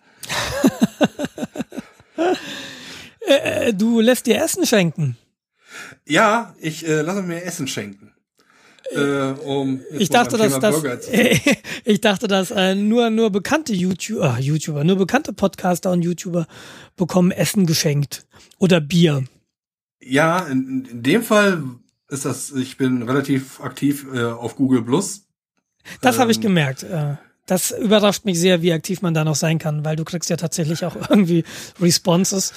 Ähm, ich dachte, ich dachte, Google Plus ist tot. Nee, ist es definitiv, also für mich definitiv nicht. Okay. Äh, es ist vor allem mit Menschen gefüllt. Und äh, da hat man irgendwelche Kontakte aufgebaut. Äh, eine Person, die ich da folge, hat angefangen, Kuchen zu backen, äh, Kuchen, Brote zu backen. Und ich habe dann mit Reverse äh, Psychology versucht zu sagen, dass sie ja bestimmt total scheiße schmecken. Und du musst das unbedingt testen. Und apropos, Und dann- hier ist meine Adresse. Und sie meinte, ähm, ja, sie, macht so handwerkliche Geschichten und äh, sucht momentan Elektroschrott. Äh, und meinte, äh, du bist doch so ein Techno-Freak, du hast doch bestimmt Elektroschrott. Wollen wir tauschen? So, das heißt, ich kriege Elektroschrott weg, den ich jetzt Super. eigentlich entsorgen müsste. und kriege dafür frisch gebackenes Brot. Ich konnte mir sogar das Mehl aussuchen. Wenn ich mich Und hier so umgucke, ähm, ich hätte Hunger. ja, lass mich erst mal- fantastisch. Lass mich erstmal testen, ob das Brot auch essbar ist. Ach, das hast du noch nicht, okay. Das, das habe ich noch nicht. Äh, sie hat den Elektroschrott auch noch nicht. okay. Äh, den muss ich morgen losschicken. Okay, ihr seid also, es ist jetzt nicht so, dass ihr, dass ihr vorbeifahren könnt, sondern es ist schon, ihr seid schon räumlich dann auch ein bisschen getrennt. Ja, ich glaube 150, 200 Kilometer zwischen uns. Naja, Also aber dann ist das Brot ja auch zwei Tage unterwegs, dann ist das ja auch nicht mehr so ganz frisch, aber Ja, Das es geht ist schon, wahrscheinlich frischer als alles, was du im Kaufhaus kriegst. okay. Ich kaufe mein Brot auch nicht im Kaufhaus. Ja gut, du holst es dann beim Bäcker. Richtig, ja. Dann ist es auch mindestens einen Tag alt. Und Nein, das glaube ich gar nicht. Das ist einen halben Tag alt. Also normalerweise werden ja die Brote morgens gebacken und dann liegen. Also so ist zumindest mein Idealbild vom Bäcker. Und ich glaube, was, also wenn ich die Möglichkeit habe, zur Hofpfisterei zu gehen, und das ist eine fantastische Bäckereikette hier in München, die auch relativ teuer sind, aber das liegt, glaube ich, auch daran, dass sie ihre Leute fair bezahlen, die da in den Läden stehen. Die machen ein fantastisches Brot. Und dieses, dieses Pfisterbrot das kannst du auch wirklich sehr lange aufheben, ohne dass es hart wird, ohne dass es irgendwie nicht mehr schmeckt. Das Mhm. ist was total anderes als diese, diese Bäckereikette, die wir hier vor der Haustür haben, im, in, der, in der Ladenpassage im Olympiadorf. Weil da ist halt wirklich so, wenn du das Brot zwei Tage einfach liegen lässt, kannst du es eigentlich schon nicht mehr essen, weil es so durchgetrocknet ist, dass du damit Häuser baust. Also in dem Geburtsort, äh, in dem ich geboren wurde, ähm, gibt's einen Bäcker. Das sind vier Bäckermeister, Vater und seine drei Söhne. Mit einem der Söhne bin ich in den Kindergar äh, äh, Kindergarten und in die Schule gegangen. Ähm, da ist richtig geballte Bäckerahnung hinter. Mhm. Und ich habe mich mit dem Vater irgendwann mal unterhalten und ähm, sein Zitat ist, normal, also das Brot wird nach dem zweiten Tag erst gut. ja, das konnte erst so äh, sich noch, also quasi die Aromen konnten sich erst richtig entfalten. Wenn man es richtig aufhebt. Ne? Wenn du eine Plastiktüte tust, dann hast du natürlich nur noch Gummi. Ja, Was, was ist denn richtig aufheben? Wie, wie hebt man ein Brot richtig auf? Was ich gelernt habe, ist, äh, wenn sie dir eine Papiertüte geben, ist das gar nicht das Schlechteste. Das ist die Kombination zwischen äh, das Wasser drin halten und das Wasser verdunsten, ähm, ist wohl nicht schlecht. Was wohl auch geht, sind äh, Jute-Tüten, also Jutebeutel, wie du sie im Jutebeutel, genau. Okay. Wir haben so Ähm, eine, wir haben so eine, so eine, so eine Emaille Brotbox. Mhm. Äh, ich weiß nicht, ist das irgendwie gut oder ist das einfach nur stylisch? Ich glaube, das ist alles, was Emaille ist, äh, Stahl oder so, das ist, glaube ich, immer nur schön. Das hat, glaube ich, selten praktischen Ver- Nutzen. Verdammt, wir, wir, aber andererseits, wir haben einen sehr großen Kochtopf, der ist aus Emaille. Der, der ist aber insofern blöd, da hast du wiederum recht, weil der, der Boden ist nicht ganz plan. Und wenn du da irgendwie Auflauf machst, dann fängt der Topf an sich zu drehen. Wenn, Ja, will ich mal sagen. Das ist so, wenn dann so ein Topf einfach auf dem Herd tanzt. Das ist schon, äh, da denke ich immer so, so von wegen Energieeffizienz, so, hm, bisschen Ah, doof, wenn, so. wenn, er, wenn er tanzt, dann wirst du höchstwahrscheinlich Induktion haben. Nee, nee, nee, haben wir tatsächlich nicht. In unserer alten Wohnung hatten wir so eine, so ein Ceran-Kochfeld. Und der Boden ist halt etwas nach außen gewölbt. Und aus irgendwelchen Gründen, wenn dann da drin die, weiß ich nicht, das Chaos zunimmt, weil du die Temperatur erhöhst, dann fängt an sich dieser, dieser, dieser gesamte Topf, und das ist wirklich ein großer Topf, Ich hoffe, du hast da nicht mehr als 10 Euro für ausgegeben. Es war auf einem Mittelaltermarkt. ja, sieht heiß aus und äh, ist ein schöner Topf. Und, äh, Ja, äh, und in diesem Topf kann man hervorragend ähm, Kürbis, äh, was habe ich? Kürbissuppe, Kürbissuppe, ja, Kürbissuppe machen. Und du redest mit jemandem, der in Marburg eine Kürbissuppe gemacht hat, die einen Kürbissuppen-Kochwettbewerb gewonnen hat. oh, Und, und da sind wir nämlich beim Brot und so, das, genau, ähm, diese Suppe schmeckt auch am zweiten Tag besser als am Tag, wo du sie wirklich gemacht hast. Wenn diese Kürbissuppe einfach einen Tag steht, dann schmeckt Ja. die viel satter, viel, viel intensiver, viel, viel runder. ja, also die Aromen haben Zeit, sich zu entfalten. Exakt. Ich glaube, so sagt das der Fernsehkoch. Und das geht hervorragend in diesem Emaille-Topf zum Beispiel. Aber Der tanzt. Ist doch eine schöne Geschichte. Also, ich wollte mal die Welt retten und ne, so Energie sparen und so. Und dann habe ich mir halt hier diesen, diesen Rechner gekauft und, und diesen Topf. Jetzt bin ich, jetzt bin ich nur noch Vegetarier. ja, genau, darauf wollte ich eigentlich hinaus. Ähm, ich kenne dich ja auch als Nicht-Vegetarier. Bin ich mir ziemlich sicher. Tust du das? Ja, ich meine, wir haben mal zusammen eine Salami-Pizza gegessen, die größtenteils aus Tabasco bestand. Das Äh. kann, das kann sein.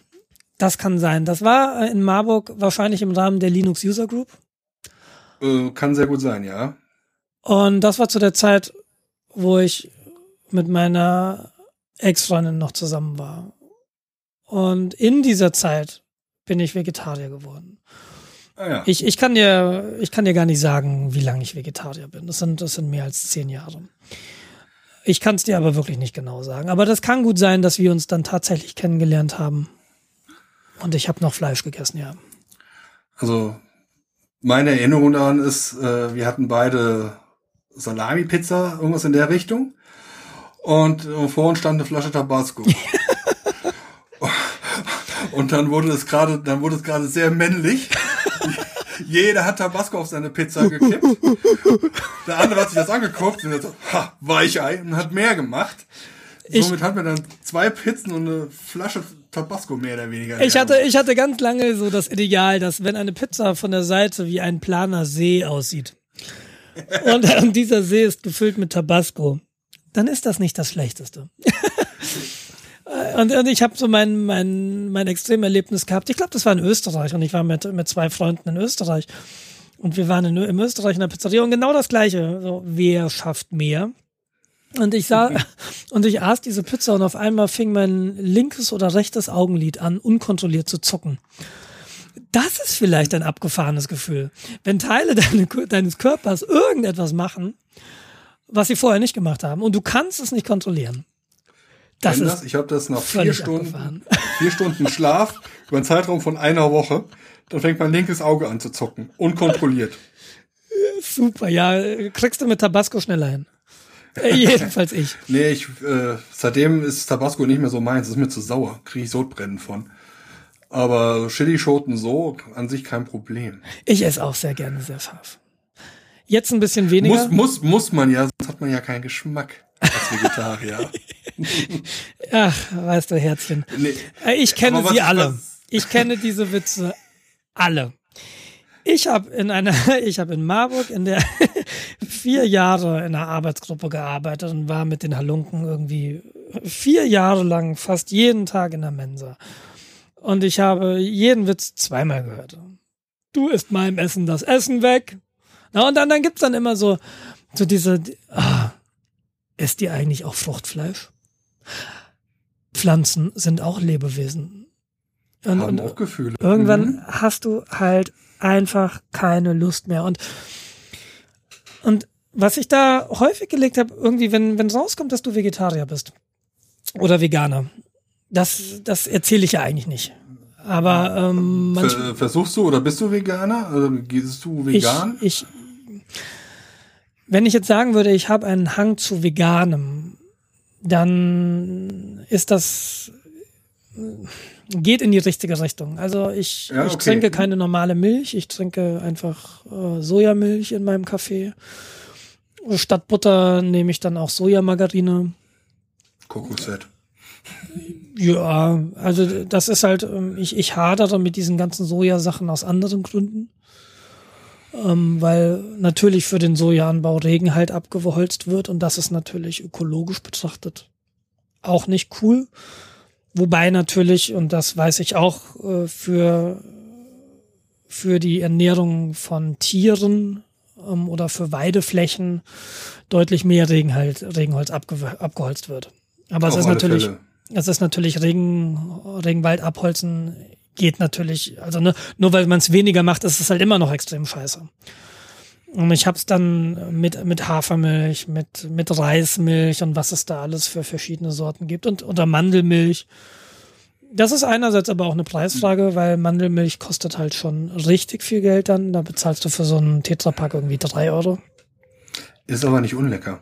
Ist nicht unlecker, schmeckt total gut. Also zumindest für Mandelmilch kann ich das sagen. Für Hafermilch ist so. Vielleicht kann man sich nach einem halben Leben dran gewöhnen. Mir ist es jetzt nicht gelungen.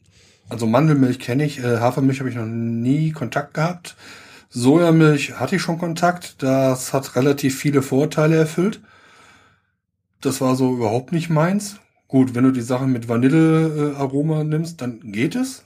Tatsächlich, das ist sowieso nur mal Vanille. tatsächlich trinke ich ähm, meinen Kaffee mit Soja-Vanillemilch. Einfach weil das auch so eine, so eine, so eine Geschmacksnote da reinkriegt, die ich gern habe. Gut, das Problem habe ich nicht. Ich trinke so gut wie gar keine Milch. Äh, und Kaffee sowieso nur schwarz. Warum das ganze Zeug verwässern? Bringt ja nichts. Mhm. Und ja. Nee, ich hatte das nur irgendwie durch, durch, durch äh, die Blume mitbekommen. Und äh, keine Angst, ich mache da keine Witze drüber. Wozu auch? Nee, das, es, es nervt mich auch halt nur. Ne, es ist, ich, ich, ich finde, ich finde die meisten Witze nicht witzig. Es gibt einen, da muss ich lachen, so, das ist so, na, du weißt schon, dass ähm, Ve Veganer oder Vegetarier ein altes indianisches Wort ist für zu doof zum Jagen. Ja. Da musste ich dann tatsächlich auch mal schmunzeln, den, den fand ich ganz gut. Aber äh, was mich wirklich nervt und was mir auch in diesem Kontext sehr aufgefallen ist, offensichtlich ist meine Anwesenheit, wenn bekannt ist, dass ich Vegetarier bin oder Veganer, oftmals ähm, ein Grund für manche Leute, ein Gespräch über Essen zu führen. Und ich rede eigentlich nicht gerne über Essen. Das interessiert mich einfach nicht. Und viele fangen dann entweder an, diese Witze zu machen, warum auch immer.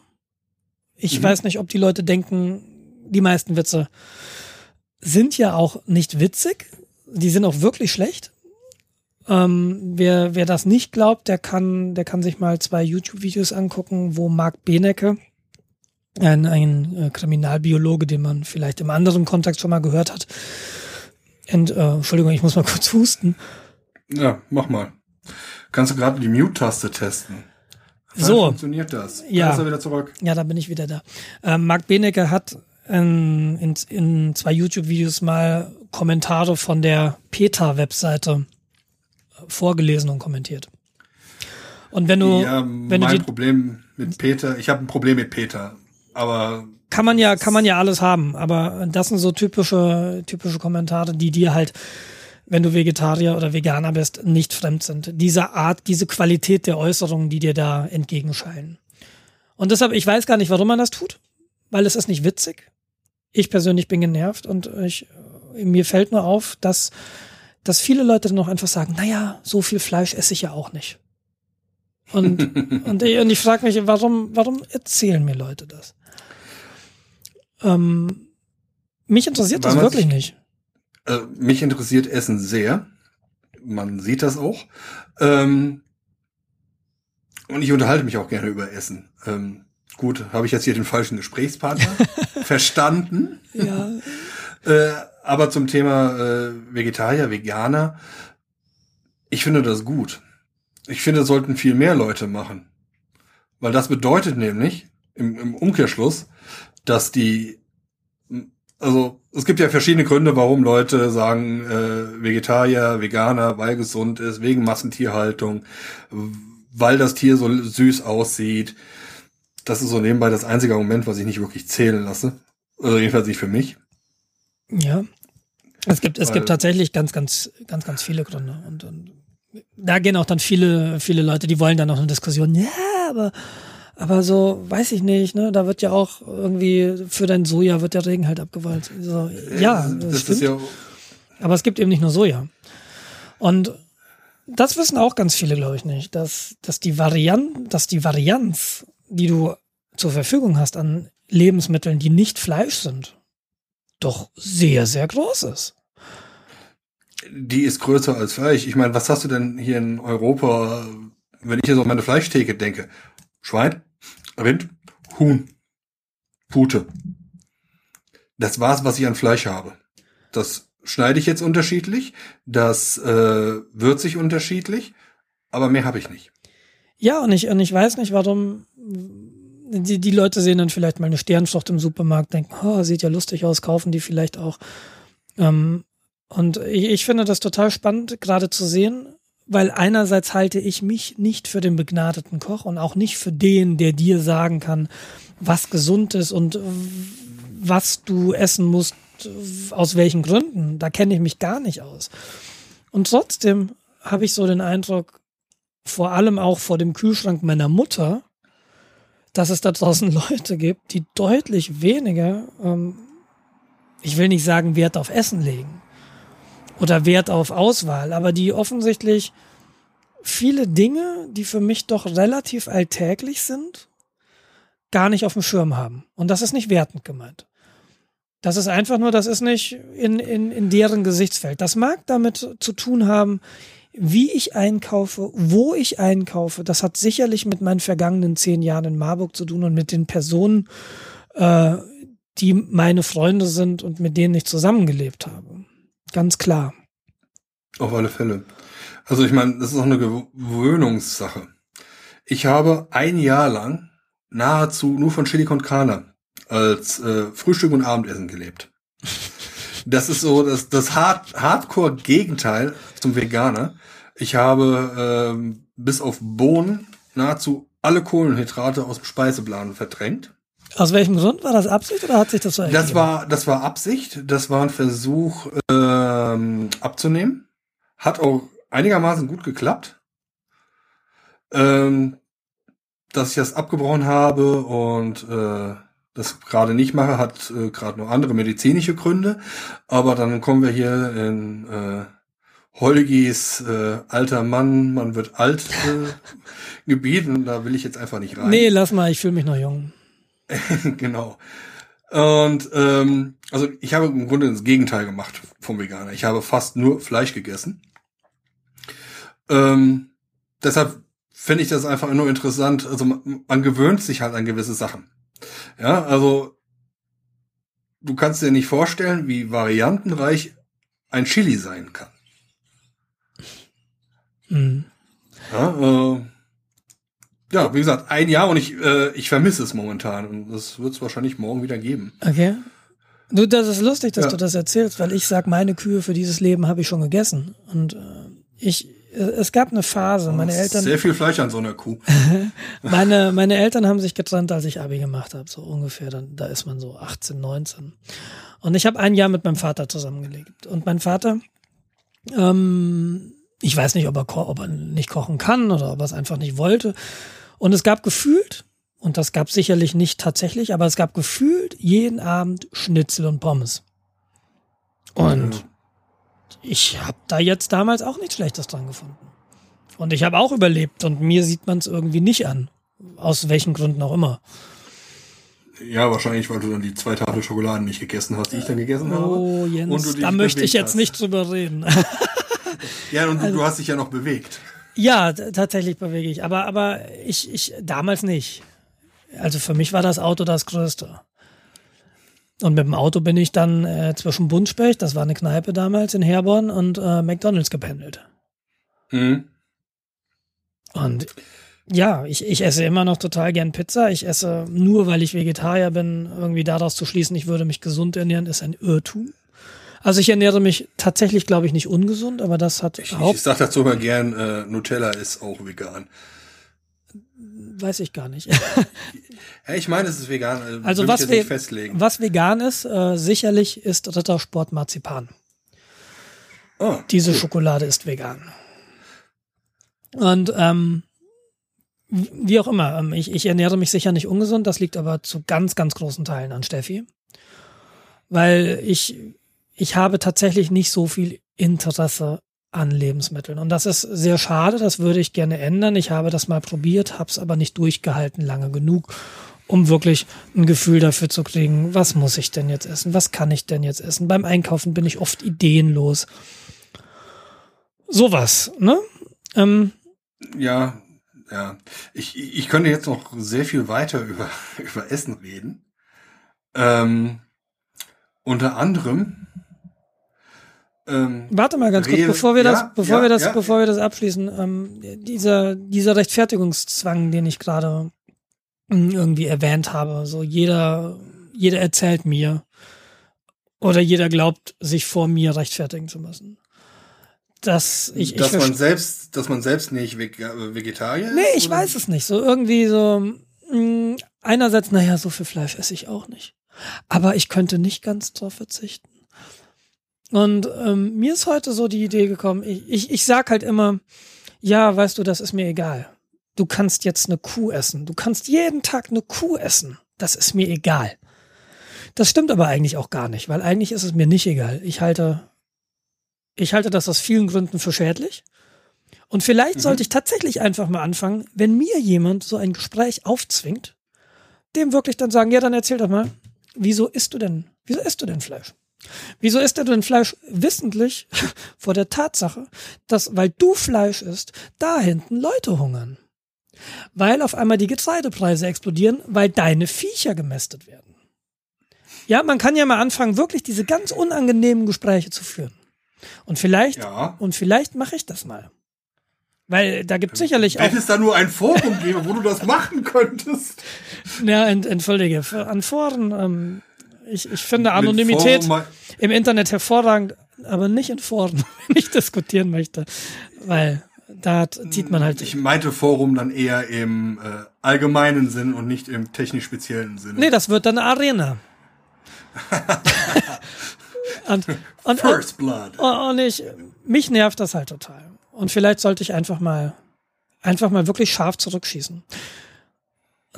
Ähm, gleicher, gleiche Art oder gleiches Phänomen in einem anderen Kontext sind, wenn ich mit alten, mit, mit anderen Eltern rede. Ich habe auf der Arbeit eine Kollegin, die hat auch zwei Kinder.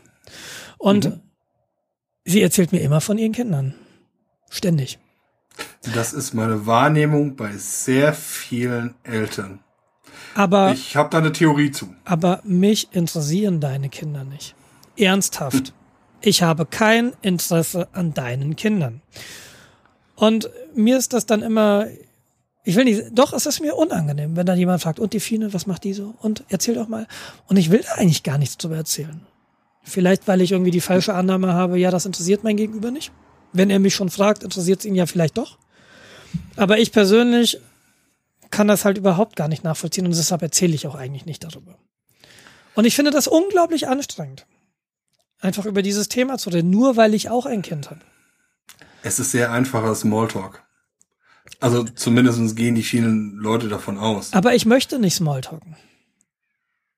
Erzähl Ja, mir da doch mal was Interessantes. Was ich habe, ich habe ganz häufig das Problem oder die Befürchtung, dass sobald Leute irgendwie Kinder haben, sie selbst aufhören zu existieren. Sie definieren sich über ihre Kinder. Sie Mhm. machen den ganzen Tag was mit ihren Kindern. Im Gegensatz zu, du, äh, zu, zu dir, die du das Kind dann einfach in die stille Kammer setzt, Tür zu und dann erstmal zwei Stunden Ruhe hast. Ja, diese schalldichte Tür war teuer. Ja, ist verständlich. Nein, ähm, du, natürlich bin ich, bin ich häufig mit meinem Kind unterwegs. Also wie oft muss ich früher aus dem Büro und sie abholen, weil die Krippe zumacht und Steffi noch arbeitet und tralala. Das ist auch völlig in Ordnung.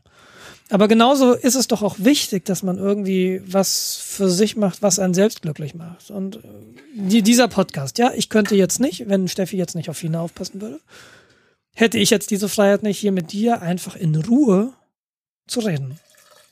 Weil äh, Fine würde nach ungefähr einer Minute langweilig werden. Zu Recht. Zu Recht. Aber, aber das ist doch wichtig, dass man für sich selbst auch Zeit hat. Und, und natürlich fehlt diese Zeit dann auch, ja, mit dem, die, das ist dann keine gemeinsame Zeit. Weder mit dem Kind noch mit dem Partner. Klar, ich, ich, ich sehe, ich sehe natürlich den Preis, den ich dafür zahle, aber ich halte natürlich auch die Zeit, die ich für mich selbst brauche oder die ich jetzt eben mit dir verbringe, ähm, ist doch auch wichtig für meine Seelenhygiene. Bäh, Erstmal wieder Mund waschen nach dem Wort. Ja, du hast vollkommen recht. Was Also, ist denn deine ähm, Theorie? Du hast doch gesagt, du hast eine. Äh, deckt sich ziemlich dem, mit dem, was du gesagt hast. Also die grad frische äh, Eltern, erste Kind. Äh, das ist natürlich super einnehmend. Die ersten paar Monate kannst du quasi nichts anderes machen, als sich um dieses kleine Würmchen da zu kümmern. Dein gesamtes Leben dreht sich dann in dem Moment nur noch um das Kind. Du hast einfach keine anderen Themen. Bis es dann soweit ist, dass es dann die Krabbelgruppe kommt. Äh, äh, ja, und dann sind dann die anderen Mütter, die haben dasselbe Thema. Oder die äh, selben äh, Väter mit demselben Thema. Ähm, und dann noch irgendwas außerhalb zu machen. Ja, anscheinend sch- schaffen das die wenigsten. Ja, und das ist äh, leider in dieser, dieser Krabbelgruppe, Spielgruppe. Ich, ich meine, ich glaube, es ist tatsächlich auch hilfreich, über sowas mal zu reden. Vielleicht als Mann nicht so sehr wie als Frau, weil du als Frau natürlich durch diesen gesamten Geburtsvorgang möglicherweise andere Probleme und Baustellen an deinem Körper hast und nicht so wirklich weißt, hä? Naja, es, es gibt ja nicht umsonst nach der Geburt, dass die Hebamme da echt nochmal häufig vorbeikommt und dann auch der Mutter hilft. Ähm, Mhm. nicht nur dem Kind, sondern hauptsächlich tatsächlich auch der Mutter. Ähm, das haben wir ja auch mit, mitbekommen und das war schon hilfreich. Aber ich, ich persönlich habe mich in diesen Krabbelgruppen auch aus den Gründen, weil ich einfach nicht über die, über, weil mich deine Kinder nicht interessieren. Das ist jetzt wahnsinnig unempathisch. Ist schön, dass du Kinder hast und vielleicht sind die auch ganz cool, aber du musst mir nicht davon erzählen. Wenn ich irgendwie dich treffe und deine Kinder, dann setze ich mich auch mit deinem Kind auseinander, dann rede ich auch mit deinem Kind. Aber was bringt es denn in Abwesenheit deines Kindes über dein Kind zu reden? Ja, das ist dann ja auch häufig ähm, ich, angeben ist jetzt vielleicht das falsche Wort. Vielleicht, angeben, ja. Aber ja, Stolz. vielleicht. Stolz. Mhm. ja, das ist, guck mal hier, das ist mein äh, sechs Monate alter Kevin, äh, der hat gestern gesagt. Genau, und der kann schon Fahrrad fahren. Und dann, dann, dann kommst du in dieses Wettrüsten. Ne, genau. Der Steffis Bruder hat das mal erzählt. Steffis Bruder hat auch zwei Kinder und dann gab es in der Kinder, im Kindergarten war es, glaube ich, gab es dann irgendwann einen Bastelnachmittag. Samstags haben sich dann die Väter und ihre Kinder getroffen und haben ähm, Drachen gebastelt. Und was dazu geführt hat, dass die Kinder rumgelaufen sind und gespielt haben und die Väter haben richtig Gas gegeben, wer hat den geilsten Sachen gebaut. Das war also wirklich dieses, dieses Wettrüsten. Oh, der hat das so, boah, da muss ich aber noch ein bisschen mehr machen. Und äh, da, ah, da habe ich schon keine Lust mehr, wenn ich nur dran denke, dass das irgendwie für mich mal so passieren könnte. aber ja, ich. Also ich meine, ich kann es ja verstehen, dass die Eltern stolz auf ihre Kinder sind. Ja? Ähm, das verstehe ich auch, das, ja. Ja, also wenn Fine jetzt das erste Mal mit einer, weiß nicht, oh Gott, Schule, erst, erste Klausur mit einer Eins zurückkommt. Du, absolut. Oder, es gibt so sechs, viele, oder? es gibt so viele Momente, wo ich auch denke, wow, super cool. Ganz klar. Ja, oder Aber sie, ich habe. Wenn du halt siehst, wie sie anfangen, die Welt zu begreifen und plötzlich blöde Fragen stellen wie, warum? Mhm. Und du da stehst, mh, keine Ahnung, egal. Das wird sowieso noch sehr spannend. Weil dann wird dir erstmal so dein, dein gesamtes Unvermögen, Dinge zu erklären, irgendwie ähm, vor Augen geführt. So, Papa, warum ist der Himmel eigentlich blau?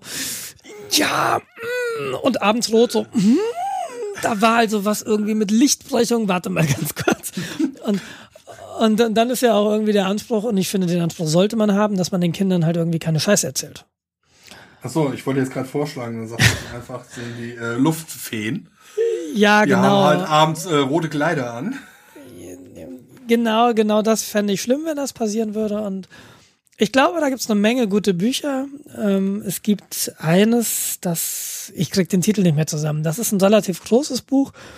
Das hat was mit Technik zu tun. Und da werden in Schaubildern sehr vereinfacht, ich weiß nicht, ob für Kinder verständlich, erklärt, wie äh, Technik funktioniert, wie ein Motor funktioniert, ähm, warum eine Kugel auf einer schiefen Ebene rollt. Ja, da machen wir uns mal nichts vor. Das ist wie die Sendung mit der Maus. Das, das ist geil. angeblich für Kinder. Das wird aber geil. Das schauen sich nur die Eltern an. ja, und, und ja, weil sie den Kindern aber erklären müssen, warum da eine Kugel runterrollt. Genau. Und ich freue mich da total drauf. Und ich werde, ich freue mich da nur jetzt drauf. Das wird in der Situation dann furchtbar werden, weil ich wahrscheinlich keine Zeit haben werde, erst nachzuschlagen, wie es ist. Weil ich ständig vor Augen geführt bekomme, Moment, das weiß ich eigentlich gar nicht so genau. Denn nur wenn du Dinge selbst erklären musst, merkst du halt die Stellen, die du eigentlich doch nicht so genau verstanden hast. Mhm. Und so ein bisschen freue ich mich auf Mathehausaufgaben. Aber wenn es dann das erste Mal eine, Tour eine Kurvendiskussion gibt, so, mal, warte mal, wie war das? Im schlimmsten, im, im schlimmsten Fall so, Dreisatz, Moment mal, lass mich mal kurz nachdenken. Nee, nee ich glaube Dreisatz und so, das kriege ich noch hin. Ich, ich hatte ja Mathe-Leistung in der Schule und ich, ich war da jetzt nicht die Oberleuchte, aber ich, ich glaube, ich habe so auch durch mein Studium ein profundes Verständnis dann doch bekommen, so für Schulmathematik. Ja, glaubst du? Genau das ist der Punkt. Mal sehen, wie lange ich das noch kriegst, glaube. Kriegst du die PQ-Formel noch hin? Äh, oh, ich, ich habe, und das ist ganz toll, dass du das jetzt sagst, ich habe letztens die PQ-Formel noch gelesen, denn es gibt jemanden, der auf YouTube Mathe-Songs macht. Und ein Mathe-Song ist über die PQ-Formel. Ich glaube, den Song habe ich auch gehört und ich habe aus diesem selben Grund nochmal die PQ-Formel mir angeguckt. Und ein anderer Song ist über die, äh, über die binomischen Formeln, die ich tatsächlich noch kann. Ach, und, äh, genau, und die PQ-Formel äh, möchte ich, möchte ich jetzt äh, äh, mal kurz googeln, warte mal. Nee, kriege ich gerade so aus, dem aus dem FF nicht hin, aber irgendwie P, P halbe unter einem großen Wurzelzeichen plus minus und so weiter. Nee, plus minus ja. steht vor der Wurzel, ähm, aber. Ich habe das, das ist eine Formel, die habe ich seit tatsächlich der Schule nicht mehr gebraucht. Ja, ähm, ich auch. Aber ich, ich finde, es ist ein bisschen, und das hat man ja häufig so, oder das, das hört man ja dann ab und dann, ja, die habe ich nie gebraucht, das ist doch alles sinnlos. Nee, es ist nicht sinnlos. Nee, das ist nicht sinnlos. Äh, ich weiß erstens, dass es sie gibt. Wenn ich, ich bin ja Programmierer, also könnte es irgendwo mal ein Problem geben, wo ich sowas brauche. Es gibt, und das war ganz lustig, im, ich glaube im Forschergeist, Podcast von Tim Pritlove, gibt es eine Sendung Abenteuer Mathematik, die ich mir letztens angehört habe. Das ist ein Gespräch mit einem Matheprofessor. Und dieser Matheprofessor sagte dann auch, ja, ähm, den Pythagoras, den hast du ja, den brauchst du jetzt auch nicht so ganz häufig, ne? Du hast ein, ein Dreieck, ähm, und du hast irgendwie das Dreieck hat drei Seiten, a, b und c, nennen wir sie mal. Hm. Und äh, a Quadrat plus b Quadrat ist c Quadrat. Ja.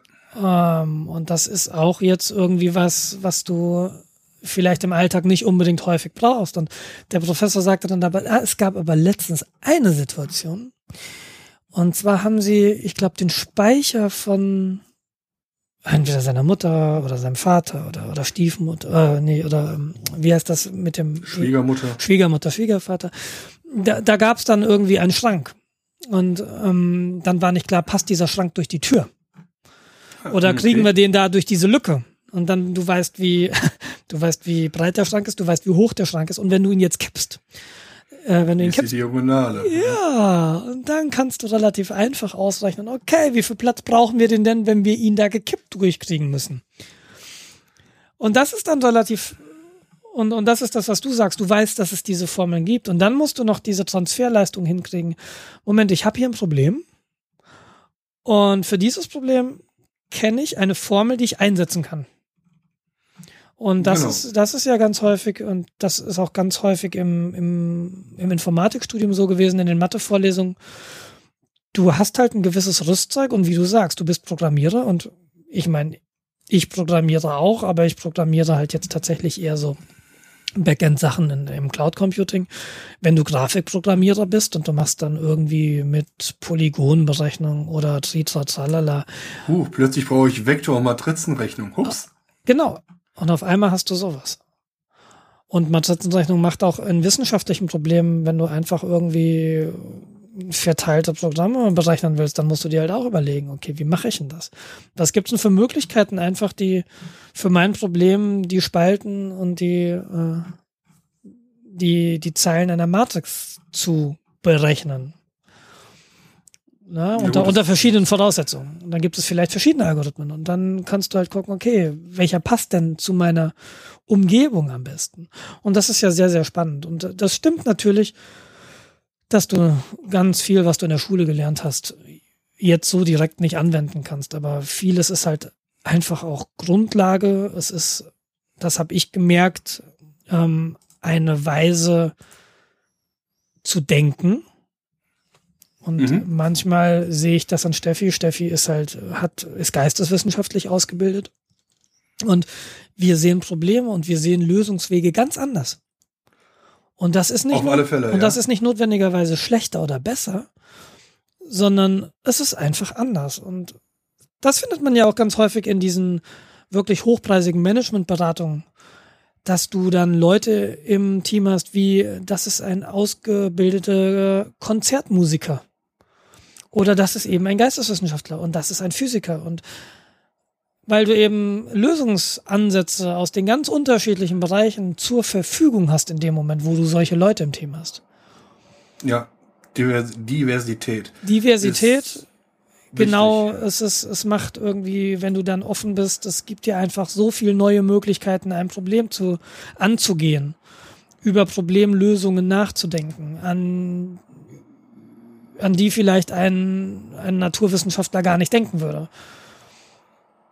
Und ich, ja. ich halte es für, für ein, ein furchtbares Drama, dass, dass versucht wird, diese, diese Bildungsvielfalt oder diese verschiedenen Möglichkeiten oder dieses Wissen, und das hat ja Zeit gebraucht, um Wissen zu erwerben, dass das immer mehr eingedämpft wird. Ob das nun G8 ist ähm, obwohl, hm. ich glaube, das haben sie ja wieder zurückgenommen, weil sie gemerkt haben, es ist vielleicht nicht so eine gute Idee. Ja, ich glaube, das ist Bundesland zu Bundesland immer noch unterschiedlich. Äh, ob das Master Bachelor ist, weil die Industrie sagt, na ja, äh, Bachelor sind uns gut genug ausgebildet.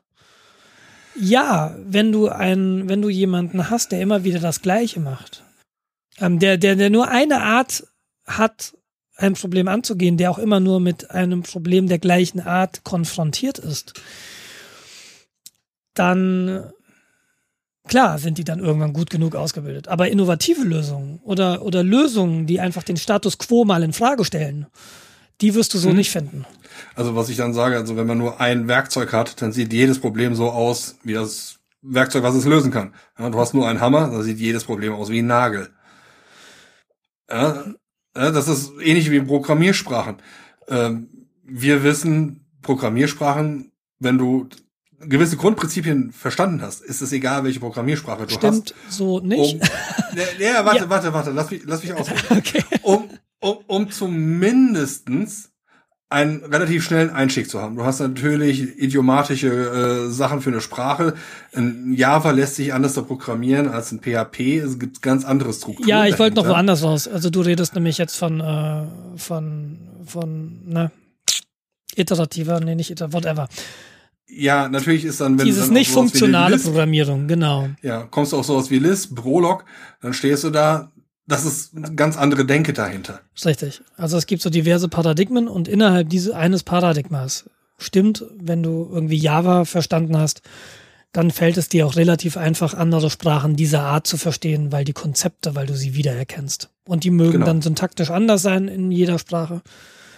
Aber das Konzept ist tatsächlich, das findest du dann in ganz vielen Sprachen. Das ist in der Tat richtig. Genau, wenn du dann halt äh, da die Domäne wechselst und dann halt auf, äh, ich, Anführungszeichen, exotische Sachen gehst, wie Lisp, wie Prolog, da ist dann, ja, also ich kann mich an Studium erinnern, da haben wir dann auch Sachen mit Prolog gemacht. Ich habe die äh, Aufgaben lösen können, aber du hättest mir eine Pistole an den Kopf halten können, ich hätte dir nicht erklären können, warum es funktioniert. Ja, Für mich war das wie Magie. Ja, Prolog ist auch so, ne, so, du machst irgendwas und er sagt Fahls. Und du wirst, du wirst immer aggressiver, weil er nur Fahls sagt. Ja, wir hatten eine deutsche Variante, die hat gesagt, nein. ja, wie, wie auch immer. Ähm, letztens war ein, ein Schüler bei uns zu Gast. Es gibt ähm, im Rahmen eines der Oberstufe gibt es einen Projekttag und an diesem Projekttag konnte jedenfalls dieser Schüler, ich weiß nicht, ob alle das machen, einen Akademiker einmal für einen Tag begleiten und der hat unseren Chef begleitet. Und mhm. mit diesem Schüler bin ich dann zum Mittagessen gegangen und ich habe ihn so ein bisschen gefragt, so wie das denn mit Leistungskursen ist. Und äh, nee, Leistungskurse gäbe es nicht mehr. Und mm, die Schwerpunktsetzung würde jetzt anders erfolgen. Man, man kann einzelne Fächer abwählen oder man muss sich halt manchmal entscheiden, will ich lieber irgendwie da noch ein naturwissenschaftliches Fach oder will ich dann da irgendwie ein Fach aus dem Bereich Sprache? Aha. Und äh, genau, so stand ich auch davor und, und äh, dann gibt's wohl diesen Ansatz, wenn, wenn Schüler anfangen, wenn Schüler eingeschult werden, so schreiben zu lernen, dass man ihnen erstmal sämtliche Rechtschreibfehler durchgehen lässt. Das ähm, habe ich auch gehört, ja. Und ähm, ich finde das jetzt so aus meiner jetzigen Warte daraus erstmal ganz furchtbar. Weil ich will nicht sagen, ich bin Pedant, aber Rechtschreibung ist mir wichtig. Weil auch über Rechtschreibung drückt man auch irgendwie Wertschätzung aus. Ich weiß, dass es da dann auch äh, Krankheitsbilder gibt und Leute haben vielleicht gar nicht die Chance, Rechtschreibung zu beherrschen. Aber mir persönlich ist mhm. Rechtschreibung wichtig. Und ähm, vor diesem ganzen Kontext so Schule, ich weiß eigentlich gar nicht mehr Schule, wie Schule funktioniert. Ähm, ich habe 1998 Abi gemacht. Das ist jetzt beinahe 20 Jahre her. Äh, da hat sich einiges geändert und ich bin jetzt sehr, sehr gespannt, wenn Fine in vier Jahren in die Schule kommt. Und ich, ich freue mich da einerseits total drauf, so ich kann dir beim, beim Hausaufgaben machen helfen. Aber ich bin genauso gespannt, so, wie, wie sieht Schule von innen aus? Und mhm. ich habe ja gerade gesagt, ich finde das ganz furchtbar, wenn jetzt, wenn jetzt diese, diese Varianz an Themen, mit denen du zumindest in dem durchschnittlichen Studium heutzutage in Berührung kommst, beschränkt wird.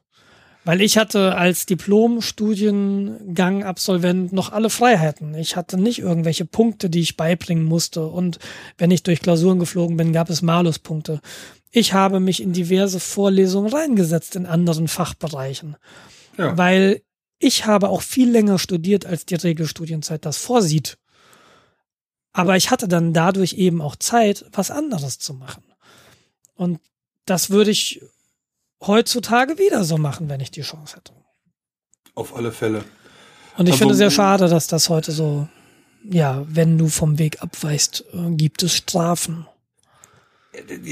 Das ist, äh, ich meine, ich habe ein Semester lang äh, mich einfach in Medien äh, gesetzt. Ja. Weil ich das einfach super spannend fand. Ich dachte, ach ja, vielleicht ist das ja was. Das war mein Nebenfach Medienwissenschaft. Ja, äh, dann Nee, kann ich so nachvollziehen. ähnlich gemacht. Ja, ich ich habe ja Soziologie als Hauptfach äh, studiert, bevor ich das als Hauptfach abgebrochen habe. Mhm. Äh, hatte aber auch äh, Informatik als Nebenfach. Mhm. Ich glaube, beim Master hast du gar keine Chance, so ein Spektrum abzudecken.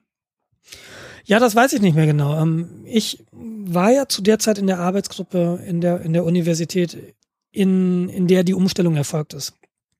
Und Mhm. es war schon so, dass, dass du auch äh, oft gesehen hast, okay, das war es jetzt einfach ein Masterstudent und das ist ein Diplomant. Und nicht, weil der eine besser war als der andere, sondern du hast es halt irgendwie schon gemerkt. Einfach wie sie,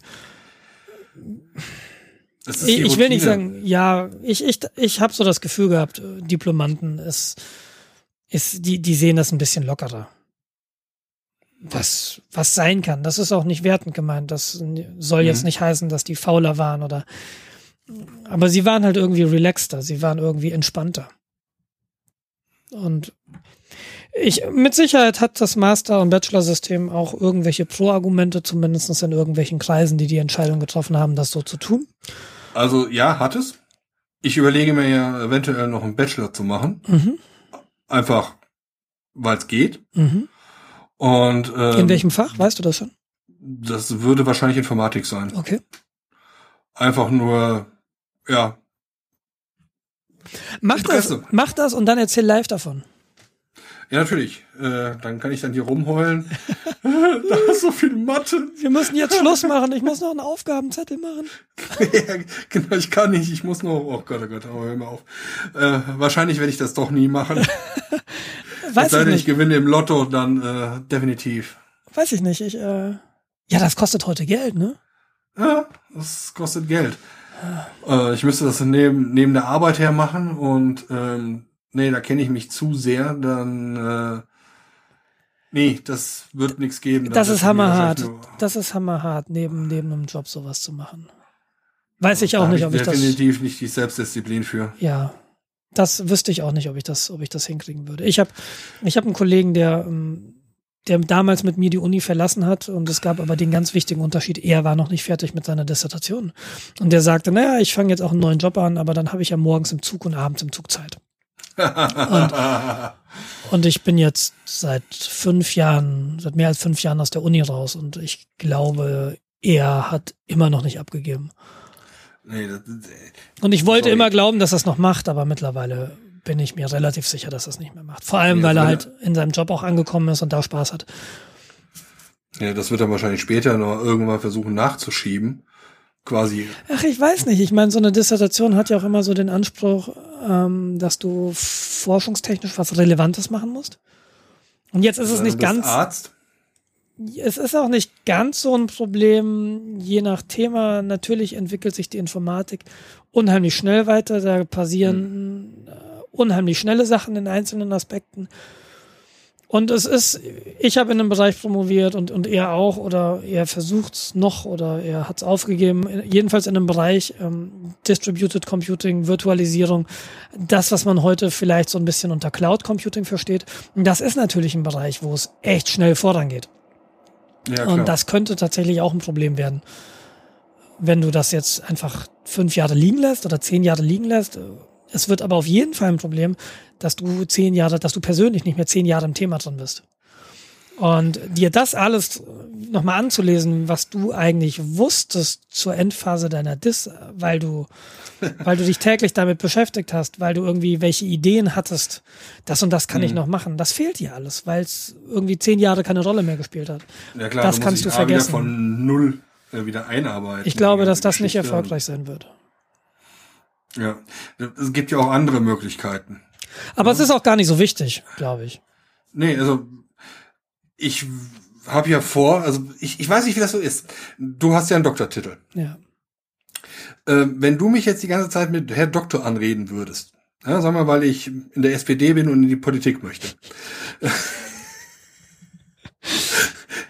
ähm, das ist dann ja auch keine Amtsanmaßung. Und wenn dann alle Leute glauben, ich bin der Herr Dr. Das ist, Schwen, das ist ein Titelmissbrauch, glaube ich. aber ich, aber ich benutze es ja nicht, das machen ja andere.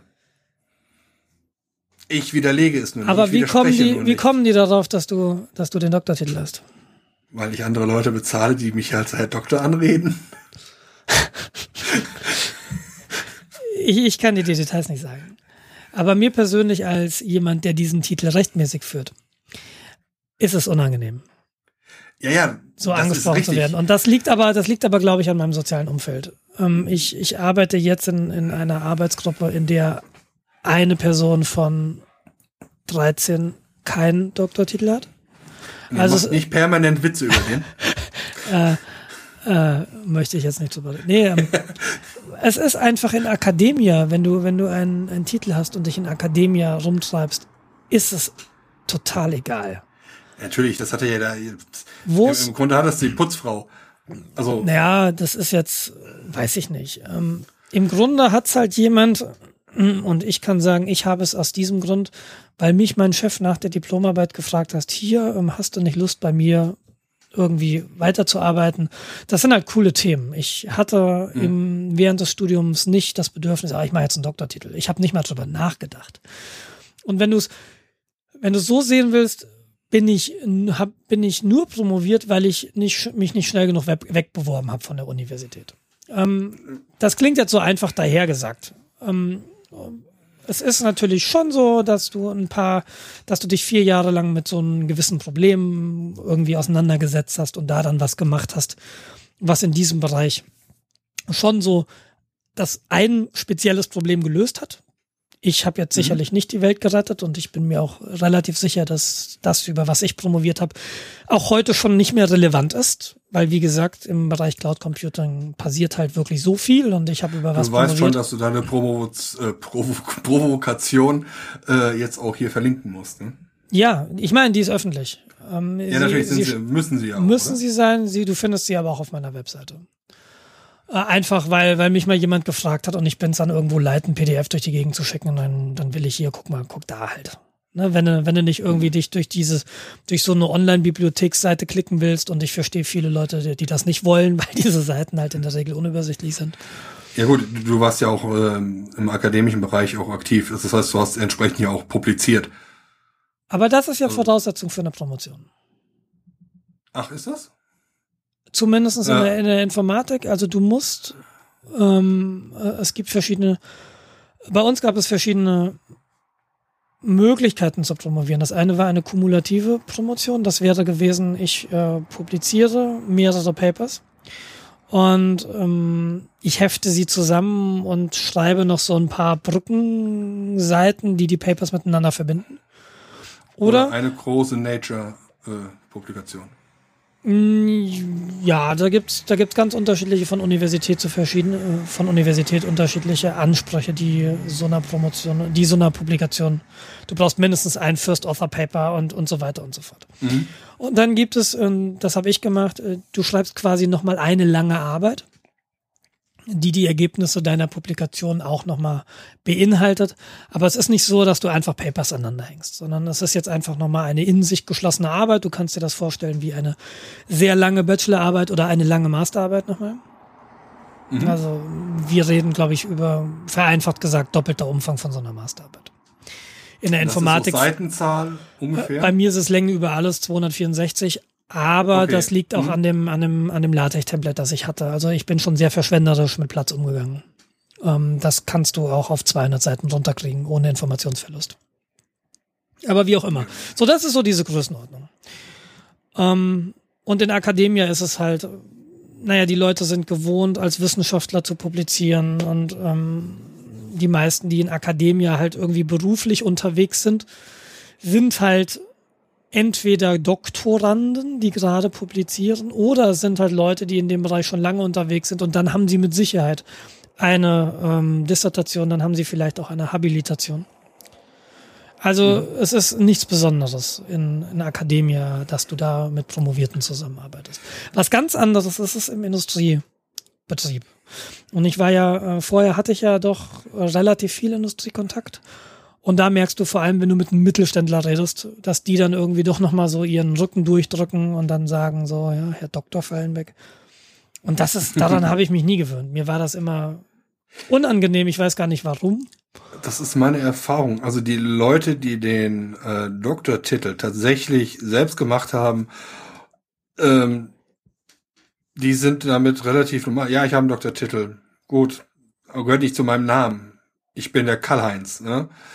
Ähm, ja, ich, ähm, also mir ist es vielleicht auch aus dem Grund so ein bisschen unangenehm, weil vor mir steht ein Geschäftsführer eines Mittelständlers, der da unten 200 Leuten Arbeit verschafft, der einfach eine Firma ja. aufgebaut hat. Und du hast 200 Seiten veröffentlicht. Dann denke ich mir schon so, hm, ich fühle mich jetzt irgendwie nicht ebenbürtig oder gar irgendwie besser gestellt als er. Es ist, wie häufig im Leben, ist es einfach nur erstmal ein Stempel. Es ist ein Zertifikat. Ja, es ist ein also Zertifikat und dann gibt es diese Wahnsinnigen, die dann ISO-zertifiziert sind und irgendwie im Security-Bereich hast du ganz viele Security Information, tralala. Und die schreiben das irgendwie auch noch in LinkedIn hinter ihren Nachnamen, weil damit es in den Übersichtslisten auftaucht. Das sind solche Profilneurotiker. Da ich, Komisch, ich habe jetzt einen Namen im Kopf, aber ähm, ich, ich, äh, es ist, ähm, verstehe ich alles nicht. Und ich, ja, das gehört dann teilweise auch einfach nur dazu, weil das deren Geschäft ist. Ja, sie müssen sich verkaufen. LinkedIn ist ja eine große Verkaufsplattform für dich selbst, das stimmt wohl. Und wie du sagst, also ich in meinem Umkreis sind halt auch viele, die auf ihren Doktortitel, die sich nicht vorstellen mit Hallo, ich bin Herr Doktor, fallen weg. Kenne ich keinen. Ja, also ich kann mir vorstellen, dass es aber auch äh, an den richtigen Stellen Vorteile hat. Ähm, Tatsächlich glaube ich das auch. Ähm, das sind dann so, wenn du in München eine Wohnung suchst, kannst du dir halt überlegen, ob du mal ganz kurz so fallen lässt, ähm, dass du noch einen zweiten äh, Vornamen hast. Und zwar nicht von Geburt an.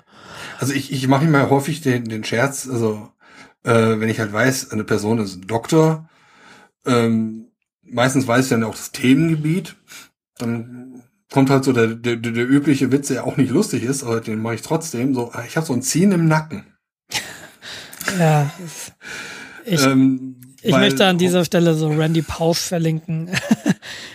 Randy, Randy Pauf ist eigentlich eine relativ tragische Geschichte, Professor für Computer Science an Carnegie, Carnegie Mellon war das, glaube ich. Oder zumindest, mhm. ähm, genau, und es gibt in den USA so ein, eine Veranstaltung, die nennt sich Last Lecture. Und da werden die Leute gebetet, okay, halte diese Vorlesung, als sei es deine letzte. Ne? Mhm. So, was willst du den Leuten wirklich mitgeben? Und als Randy Pausch diese Vorlesung gehalten hat, war es fast seine letzte. Randy Pausch hatte, glaube ich, Pankreaskrebs und ist sehr bald darauf gestorben. Ah. Und ich, ich komme nur drauf, weil er hat irgendwann gesagt, ja, meine Mutter hat mich immer ihren Freundinnen vorgestellt, dass mein Sohn ist Doktor, aber keiner der Menschen hilft. Nichtsdestotrotz, diese Vorlesung von Randy Pauf ist total zu empfehlen. Das ist eine sehr, sehr tolle Vorlesung. Die wirklich dann auch nochmal die, ja, was, was ist eigentlich wirklich wichtig im Leben? Und es ist, es ist kein, Doktortitel sind nicht wirklich wichtig im Leben. Nee, das ist nur Ego-Gestreichel. Äh, und wie gesagt, also die Leute, die den ernsthaft gemacht haben, die da wirklich geschwitzt, geblutet haben, äh, oder zumindestens äh, sich haben nicht erwischen lassen, ähm, denen ist es auch nicht so wichtig.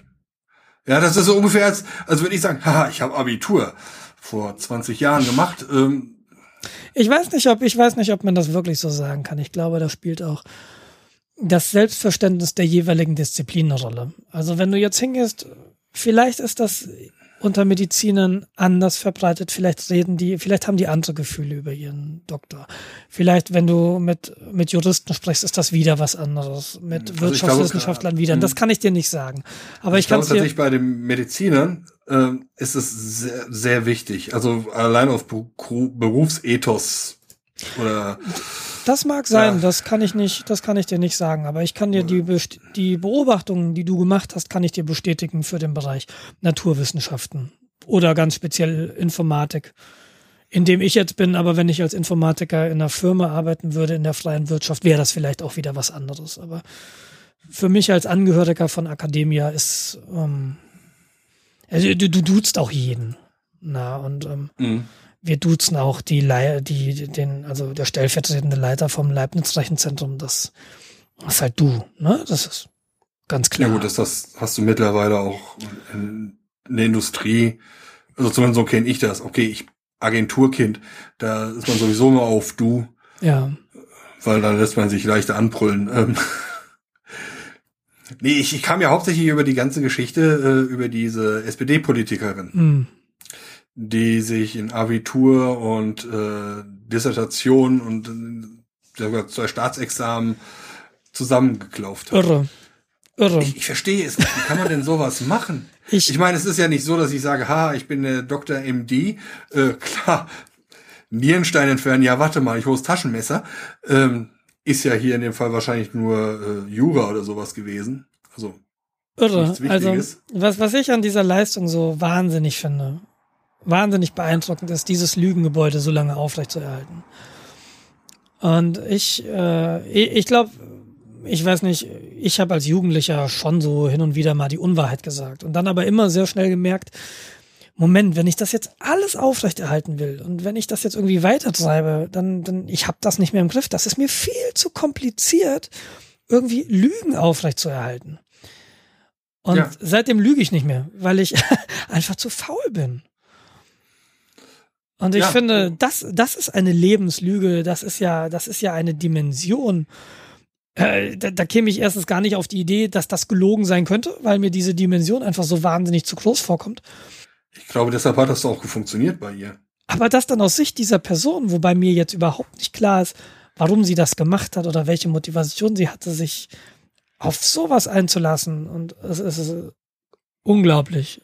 Ob das nur Ego ist, also ich, ich, ich verstehe es auch nicht. Also Gibt's bestimmt auch wieder eine Krankheit für. es gibt für alles eine Krankheit. Ja. Äh, nee, also ich finde das auch vor allem unfair. Ja, Je, jeder, der Abitur macht, jeder, der studiert und das Studium fertig macht, das ist nicht wenig Arbeit. Ja, also gerade in dem Moment, wo du drin steckst, ist das Horror. Wenn du zwei Wochen draußen bist, ist das alles Kinderkram. Aber in dem Moment ist es erstmal Horror. Ja, es ist, es ist auf jeden Fall viel zu tun. Also, dass jeder, der irgendwie für so eine Abschlussprüfung mal gelernt hat, und ich weiß jetzt, ich kann nur, ich kann nur sagen, ähm, Abitur und Diplom und, und Dissertation, ähm, das sind Aufwände. Und ich bin mir aber sicher, dass wenn du Berufsschüler bist und da deine Abschlussprüfung hast, du investierst in eine Abschlussprüfung immer sehr, sehr viel Zeit. Ja. Ja? Also so habe ich das jedenfalls wahrgenommen immer. Also meine, meine äh, Vita sieht ja so aus, wie gesagt, Studium abgebrochen und dann habe ich tatsächlich noch eine Lehre gemacht als Fachinformatiker. Mhm. Ähm, hauptsächlich halt, um für mich selbst zu beweisen, ich äh, bin nicht komplett nutzlos. Mhm. Ähm, Wobei ich Ja. ähm, durchaus sagen würde, es gibt sehr viele Leute ohne Ausbildung, die alles andere als nutzlos sind. Äh, ja, es gibt auch umgekehrt. Aber das, das war eine Sache, die musste ich für mich machen. Also das habe ich für Ja. keinen anderen gemacht, das habe ich für mich gemacht. Ja. Da, wo ich jetzt bin, wäre ich auch so hingekommen. Ich habe in der Ausbildung nicht wirklich was gelernt. Das hört sich jetzt blöd an. Äh, Das hört so ein bisschen, das hört sich so ein bisschen an wie, ne, ich habe die PQ-Formel nie mehr gebraucht. ja, ja. Das ist ja nicht so, dass ich arrogant wäre oder so. Nein, aber äh, natürlich habe ich da Sachen gelernt. Äh, vor allem gewisse Grundlagen. Und Grundlagen sind wichtig. Ja. Ähm, Es sind, und, und da kann ich für mein nicht besonders praktisches Informatikstudium reden. Also ich habe an der Universität studiert und nicht an einer Fachhochschule. Ähm, unterscheidet sich dadurch, dass Fachhochschulstudien ähm, sehr viel praxisorientierter sind. Äh, in der Regel auch sehr nah mit Industriebeteiligung durchgeführt werden. Also die Leute, die Informatik äh, an der FH studieren, die programmieren tatsächlich sehr, sehr viel. Sie lösen Mhm. Probleme praktisch. Und das ist nicht wahr für ein Informatikstudium an einer Universität, das sehr viel theoretischer ist, ähm, wo du tatsächlich, glaube ich, durchkommen kannst, ähm, ohne programmieren zu können, indem du dir die richtigen Übungsgruppenpartner suchst, die dann für dich die Programmieraufgaben machen und du eben mehr so am Theoretischen interessiert bist. Ähm, Ja. aber, aber selbst in diesem Studium habe ich Mechanismen gelernt, Und, und immer wieder, und das habe ich vor allem in Mathematik gelernt, wenn du vor einem Problem stehst, von dem du erstmal nicht weißt, wie du es anfassen sollst, dann gibt es dir immerhin eine Möglichkeit, Dinge auszuprobieren. Und ähm, Harald Lesch hatte mal, Harald Lesch ist ein Professor aus München, Alpha Centauri, ähm, hat er moderiert, bekannt. genau, und der hat einen wunderschönen Vortrag gehalten mit dem Titel Wir irren uns empor. Und ich glaube, das ist auch dieser, das, was du so ein bisschen an der Universität lernen solltest, dass du ohne Angst Dinge ausprobieren solltest. Und äh, nur, das hat nicht beim ersten und vielleicht nicht beim zweiten oder dritten Mal Erfolg. Aber vielleicht hat deine Idee oder du hast die richtige Idee beim vierten Mal und löst dann das Problem. Das ist im Grunde, so sehe ich das, so arbeitet Wissenschaft. Ich habe eine Hypothese, äh, mit diesen Mechanismen könnte ich das Problem angehen, die könnten das lösen. Nein, tun sie nicht. Andere Alternative. Bis es dann halt passt. Ja. Oder bis einem sagt, nein, lad einfach die Seite neu, das Problem ist gelöst. Ähm, kann auch passieren. Ja, ich, ähm, ich weiß nicht, ob man das im FH-Studium lernt. Das kann ich dir so nicht sagen, aber. Also ich, ich weiß, dass ich es in der Ausbildung nicht gelernt habe. Nee, aber das ist auch völlig in Ordnung. Was ich halt auch sagen will, ich meine, die universitäre Ausbildung zielt auf was völlig anderes ab als die Ausbildung an der Fachhochschule oder die Ausbildung als Fachinformatiker. Ähm, da lernt man andere Dinge. Das, du hast nachher andere Fähigkeiten. Du hast Fähigkeiten nach einem solchen Ausbildungsberuf, die ich als Universitätsabsolvent nicht habe und umgekehrt natürlich auch. Und das ist ja völlig in Ordnung. Also da ergänzt man sich ja dann hoffentlich im großen Team. Das ist so mein Ideal. So soll es ja auch sein. Also meine Erfahrung ist, es ist immer hilfreich, ähm, dass irgendwer das Große und Ganze im Kopf hat. also den, den Masterplan. Und andere Leute an den Teilen arbeiten. Ja, sei es, wenn ich äh, in der Führungsposition bin, wo ich dann sage, okay, Leute, das ist das Problem. Ähm, wie wär's? Folgender Vorschlag, wir zerlegen das in die, in die, die Aufgabenbereiche, so und so strukturiert. Ablaufplan, der dann irgendwo im Hintergrund steht. Und dann kann man darüber loslegen. Ja, das ist, das ist auch ein Skill, den man halt lernen muss. Ja, klar. Wollen wir noch irgendwas Lustiges machen? Äh, ich hatte, und da sind wir jetzt so drüber gekommen, ich hatte, ich hatte mich vorhin noch bei dem, bei dem Essensthema, wolltest du noch was erzählen? Ja, ich wollte erzählen, dass ich habe festgestellt, Rewe hat einen Lieferservice. Also man kann Essen komplett online bestellen. Ich wusste, ist dass das bei das furchtbar. Was? Nein, das ist super. das ist komplett furchtbar. Das hört sich für mich so schlimm an. Da muss man das Haus echt nicht mal verlassen. Ja, genau. Ja, dann kriegst du deine äh, Dollar-Tütensuppe ins Haus geliefert. Die liefern auch 21 Uhr, ist für die im Grunde gar kein Problem. Ähm, ich meine, du kannst das auch über Amazon machen, da kannst du sogar, ähm, jetzt für dich nicht so interessant, aber du kannst Fleisch bestellen. Du kannst dann äh, 100 Gramm, äh, 100, äh, 1 Kilo Steak für 300, 400 Euro kaufen. Also vom Geld her, Wert her hochwertiges Fleisch es geht. Ich habe es noch nie gemacht. Ich habe es mich noch nicht getraut. Genauso geht mir das auch. Das ist was, das irgendwie. Nee, das kriege ich nicht, das kriege ich nicht zusammen. Aber, Aber überleg dir mal, ja? Sprich. Nee, nee, äh, das erinnert mich ganz, ganz äh, das erinnert mich an unsere gemeinsame WG in Marburg. Äh, war nicht die gemeinsame WG, aber du bist ausgezogen, ich bin ja. in dein Zimmer eingezogen und da gab es im, im Dachgeschoss jemanden, der hat bei Schlecker bestellt. Und damit er bei Schlecker auf den Mindestbestellwert kam, beziehungsweise nein, über die, über die Schranke kam, wo dann die Versandkosten entfielen, hat er immer fünf Shampooflaschen bestellt. Und die standen dann in Reihe und Glied in dem Badschrank. Und das hat mich immer fertig gemacht. das war immer für mich so dieses, das, da wusste ich zum ersten Mal, das ist spießig. und, und ich äh, weiß nicht. Ich, ich, ich glaube, ich kenne die Person auch noch. Ja, ja, du hast mit ihr zusammen gewohnt, ja. Und, äh, und, äh, und die fünf, die fünf Shampooflaschen waren ein sehr guter Rat, äh, Tipp dafür. Und, und, und ähm, ich, ich, Essen einkaufen ist für mich etwas, das funktioniert für mich persönlich online nicht, weil ich mich entwöhnt habe. Und zwar ich entwöhnt darum, Es gab in, in Marburg eine Einkaufsgesellschaft, die nannte sich Onkel Emma.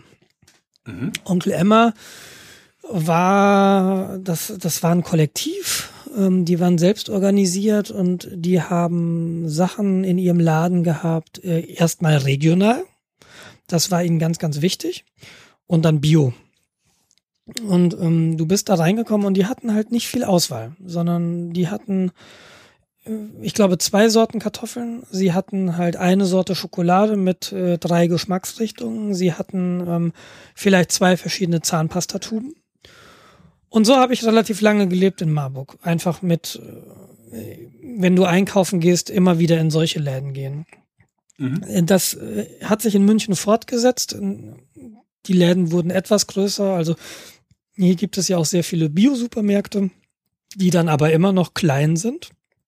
Und hier ums Eck haben wir auch einen Bioladen in der Ladenpassage, der einfach total schön ist. Aber du kriegst eben, ich krieg zum Beispiel meine favorisierte äh, Soja-Vanillemilch hier nicht.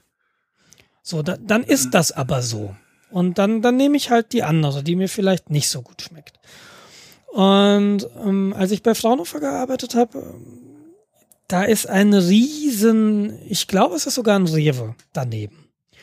Und als ich das erste Mal mit meinen Kollegen mittags da rein bin und ich stand vor ungelogen vier Regalmetern Schokolade, da habe ich mich, da war ich komplett überfordert. Und, und ich, für mich ist Dinge online einkaufen, in einem Online-Shop Lebensmittel zu kaufen, die ich vorher vielleicht nicht angefasst habe die ich haptisch nicht, ja, die ich eben nicht echt in der Hand hatte, wo ich so das Gefühl hatte, oder, oder Obst, ja, ähm, das, das muss ich vorher anfassen, oder Kartoffeln. Oder, oder, oder Gemüse. Wie, wie fühlt sich denn diese Aubergine an und der Brokkoli? Will ich den noch essen? Hm, der ist da schon so ein bisschen braun. Ach komm, das geht noch. Äh, das ist, das alles online zu kaufen, diese, diese, dieser fehlende Zugang über diese Sensorik, ja. so ich fasse an und ich sehe direkt vor mir, ich sehe genau diese Frucht und ich kann sie drehen. Das zu entkoppeln, finde ich ganz, ganz schlimm. Das kann ich nicht nachvollziehen. Ja, weil du einen relativ guten Zugang zu Obst oder zum Produkt selbst hast. Ähm, aber wenn ich jetzt eine Dose Eierravioli, ja, es, ja, es ist schnurzegal, ob ich die im Laden kaufe oder ob ich mir die per Post liefern lasse. Die Qualität wird dadurch nicht besser oder schlechter. ja, oder, ich meine, Rewe hat ja nicht nur äh, Lebensmittel. Die haben ja auch äh, Sachen des täglichen Gebrauchs. Ja, fünf ja? Shampooflaschen. Ich meine, Shampooflaschen. irgendwie muss da 30 Euro kommen. Waschpulver. Alles äh, ja, kannst aber, du da bestellen. Da musst du nicht extra für einkaufen. Das ist ja auch eine Zeitersparnis. Ja, Du, ich gehe Dann hast du, du mehr Zeit, in den Bioladen zu gehen und dir jede Gurke anzugucken und gucken, ob der Krümmungsgrad dir genehm ist. Du, ich, ich gehe auch nicht gern einkaufen. Wirklich nicht. Und mich nervt es einfach, auf dem Klo zu sitzen und zu wissen, nach der Rolle muss ich los. Nee, von der besten Rolle hätte ich kaufen müssen. Ja, das, das sind so Momente, wo ich auch denke, oh, nee, einkaufen, nee, habe ich jetzt, oh. Das aber, sind die Momente, wo du sitzt, haben die auch Blitzlieferungen. Aber, und, und, das, und das ist jetzt ein sehr, sehr schöner Bogen wieder nach vorne. Du hast gesagt, soziale Kontakte sind wichtig. Und wenn ich in meinen Bioladen gehe, dann ist das immer schön. Ich glaube, dass das in einem, in einem Tengelmann oder in einem Rewe nicht so schön ist. Weil in einen Bioladen gehen ganz spezielle Leute und diese, oder häufig, ähm, und in diesem Bioladen, da arbeitet halt auch eine, die ich, die ich halt gut kenne mittlerweile. Dann ist das immer ganz schön. Das ist so, als würde man, da, da, da redet man nochmal über was anderes. Ne? Dann, das ist so, ich, ich treffe einen Freund. Und du hast eben nicht diesen, diesen Arschlochrentner, der dir schon irgendwie mit seinem Ankerswagen in die Hacken fährt, weil die Schlange irgendwie doch nicht kürzer ist, wie dir das in so einem großen Supermarkt vielleicht passiert. Und deshalb ist für mich ja. einkaufen gehen, auch wenn ich eigentlich keinen Bock habe, hinterher ein Erlebnis, wo ich sage, ja, das, ach, das war jetzt aber doch schön. Gut, ich meine, ich habe jetzt eigentlich die beste Alternative gefunden. Ich lasse mir von wildfremden Leuten aus dem Internet Brot backen. Und ich hoffe, dass da wirklich nur die Zutaten drin sind, die die äh, sagen und lass es mir zuschicken. Ich, ich finde das, ich finde, Dinge selbst zu machen und Brot habe ich noch nicht selbst gebacken. Ich würde mich wahnsinnig freuen, wenn mir jemand selbst gebackenes Brot gibt. Du, ich freue mich tierisch. Da fällt mir auf, ähm, hat unsere Webseite schon eine Impressumsadresse? Nee, ich glaube, das hat sie noch nicht. Jens, bevor wir die Folge veröffentlichen, muss da eine Adresse stehen. Können wir machen. Ich habe eine Packstation.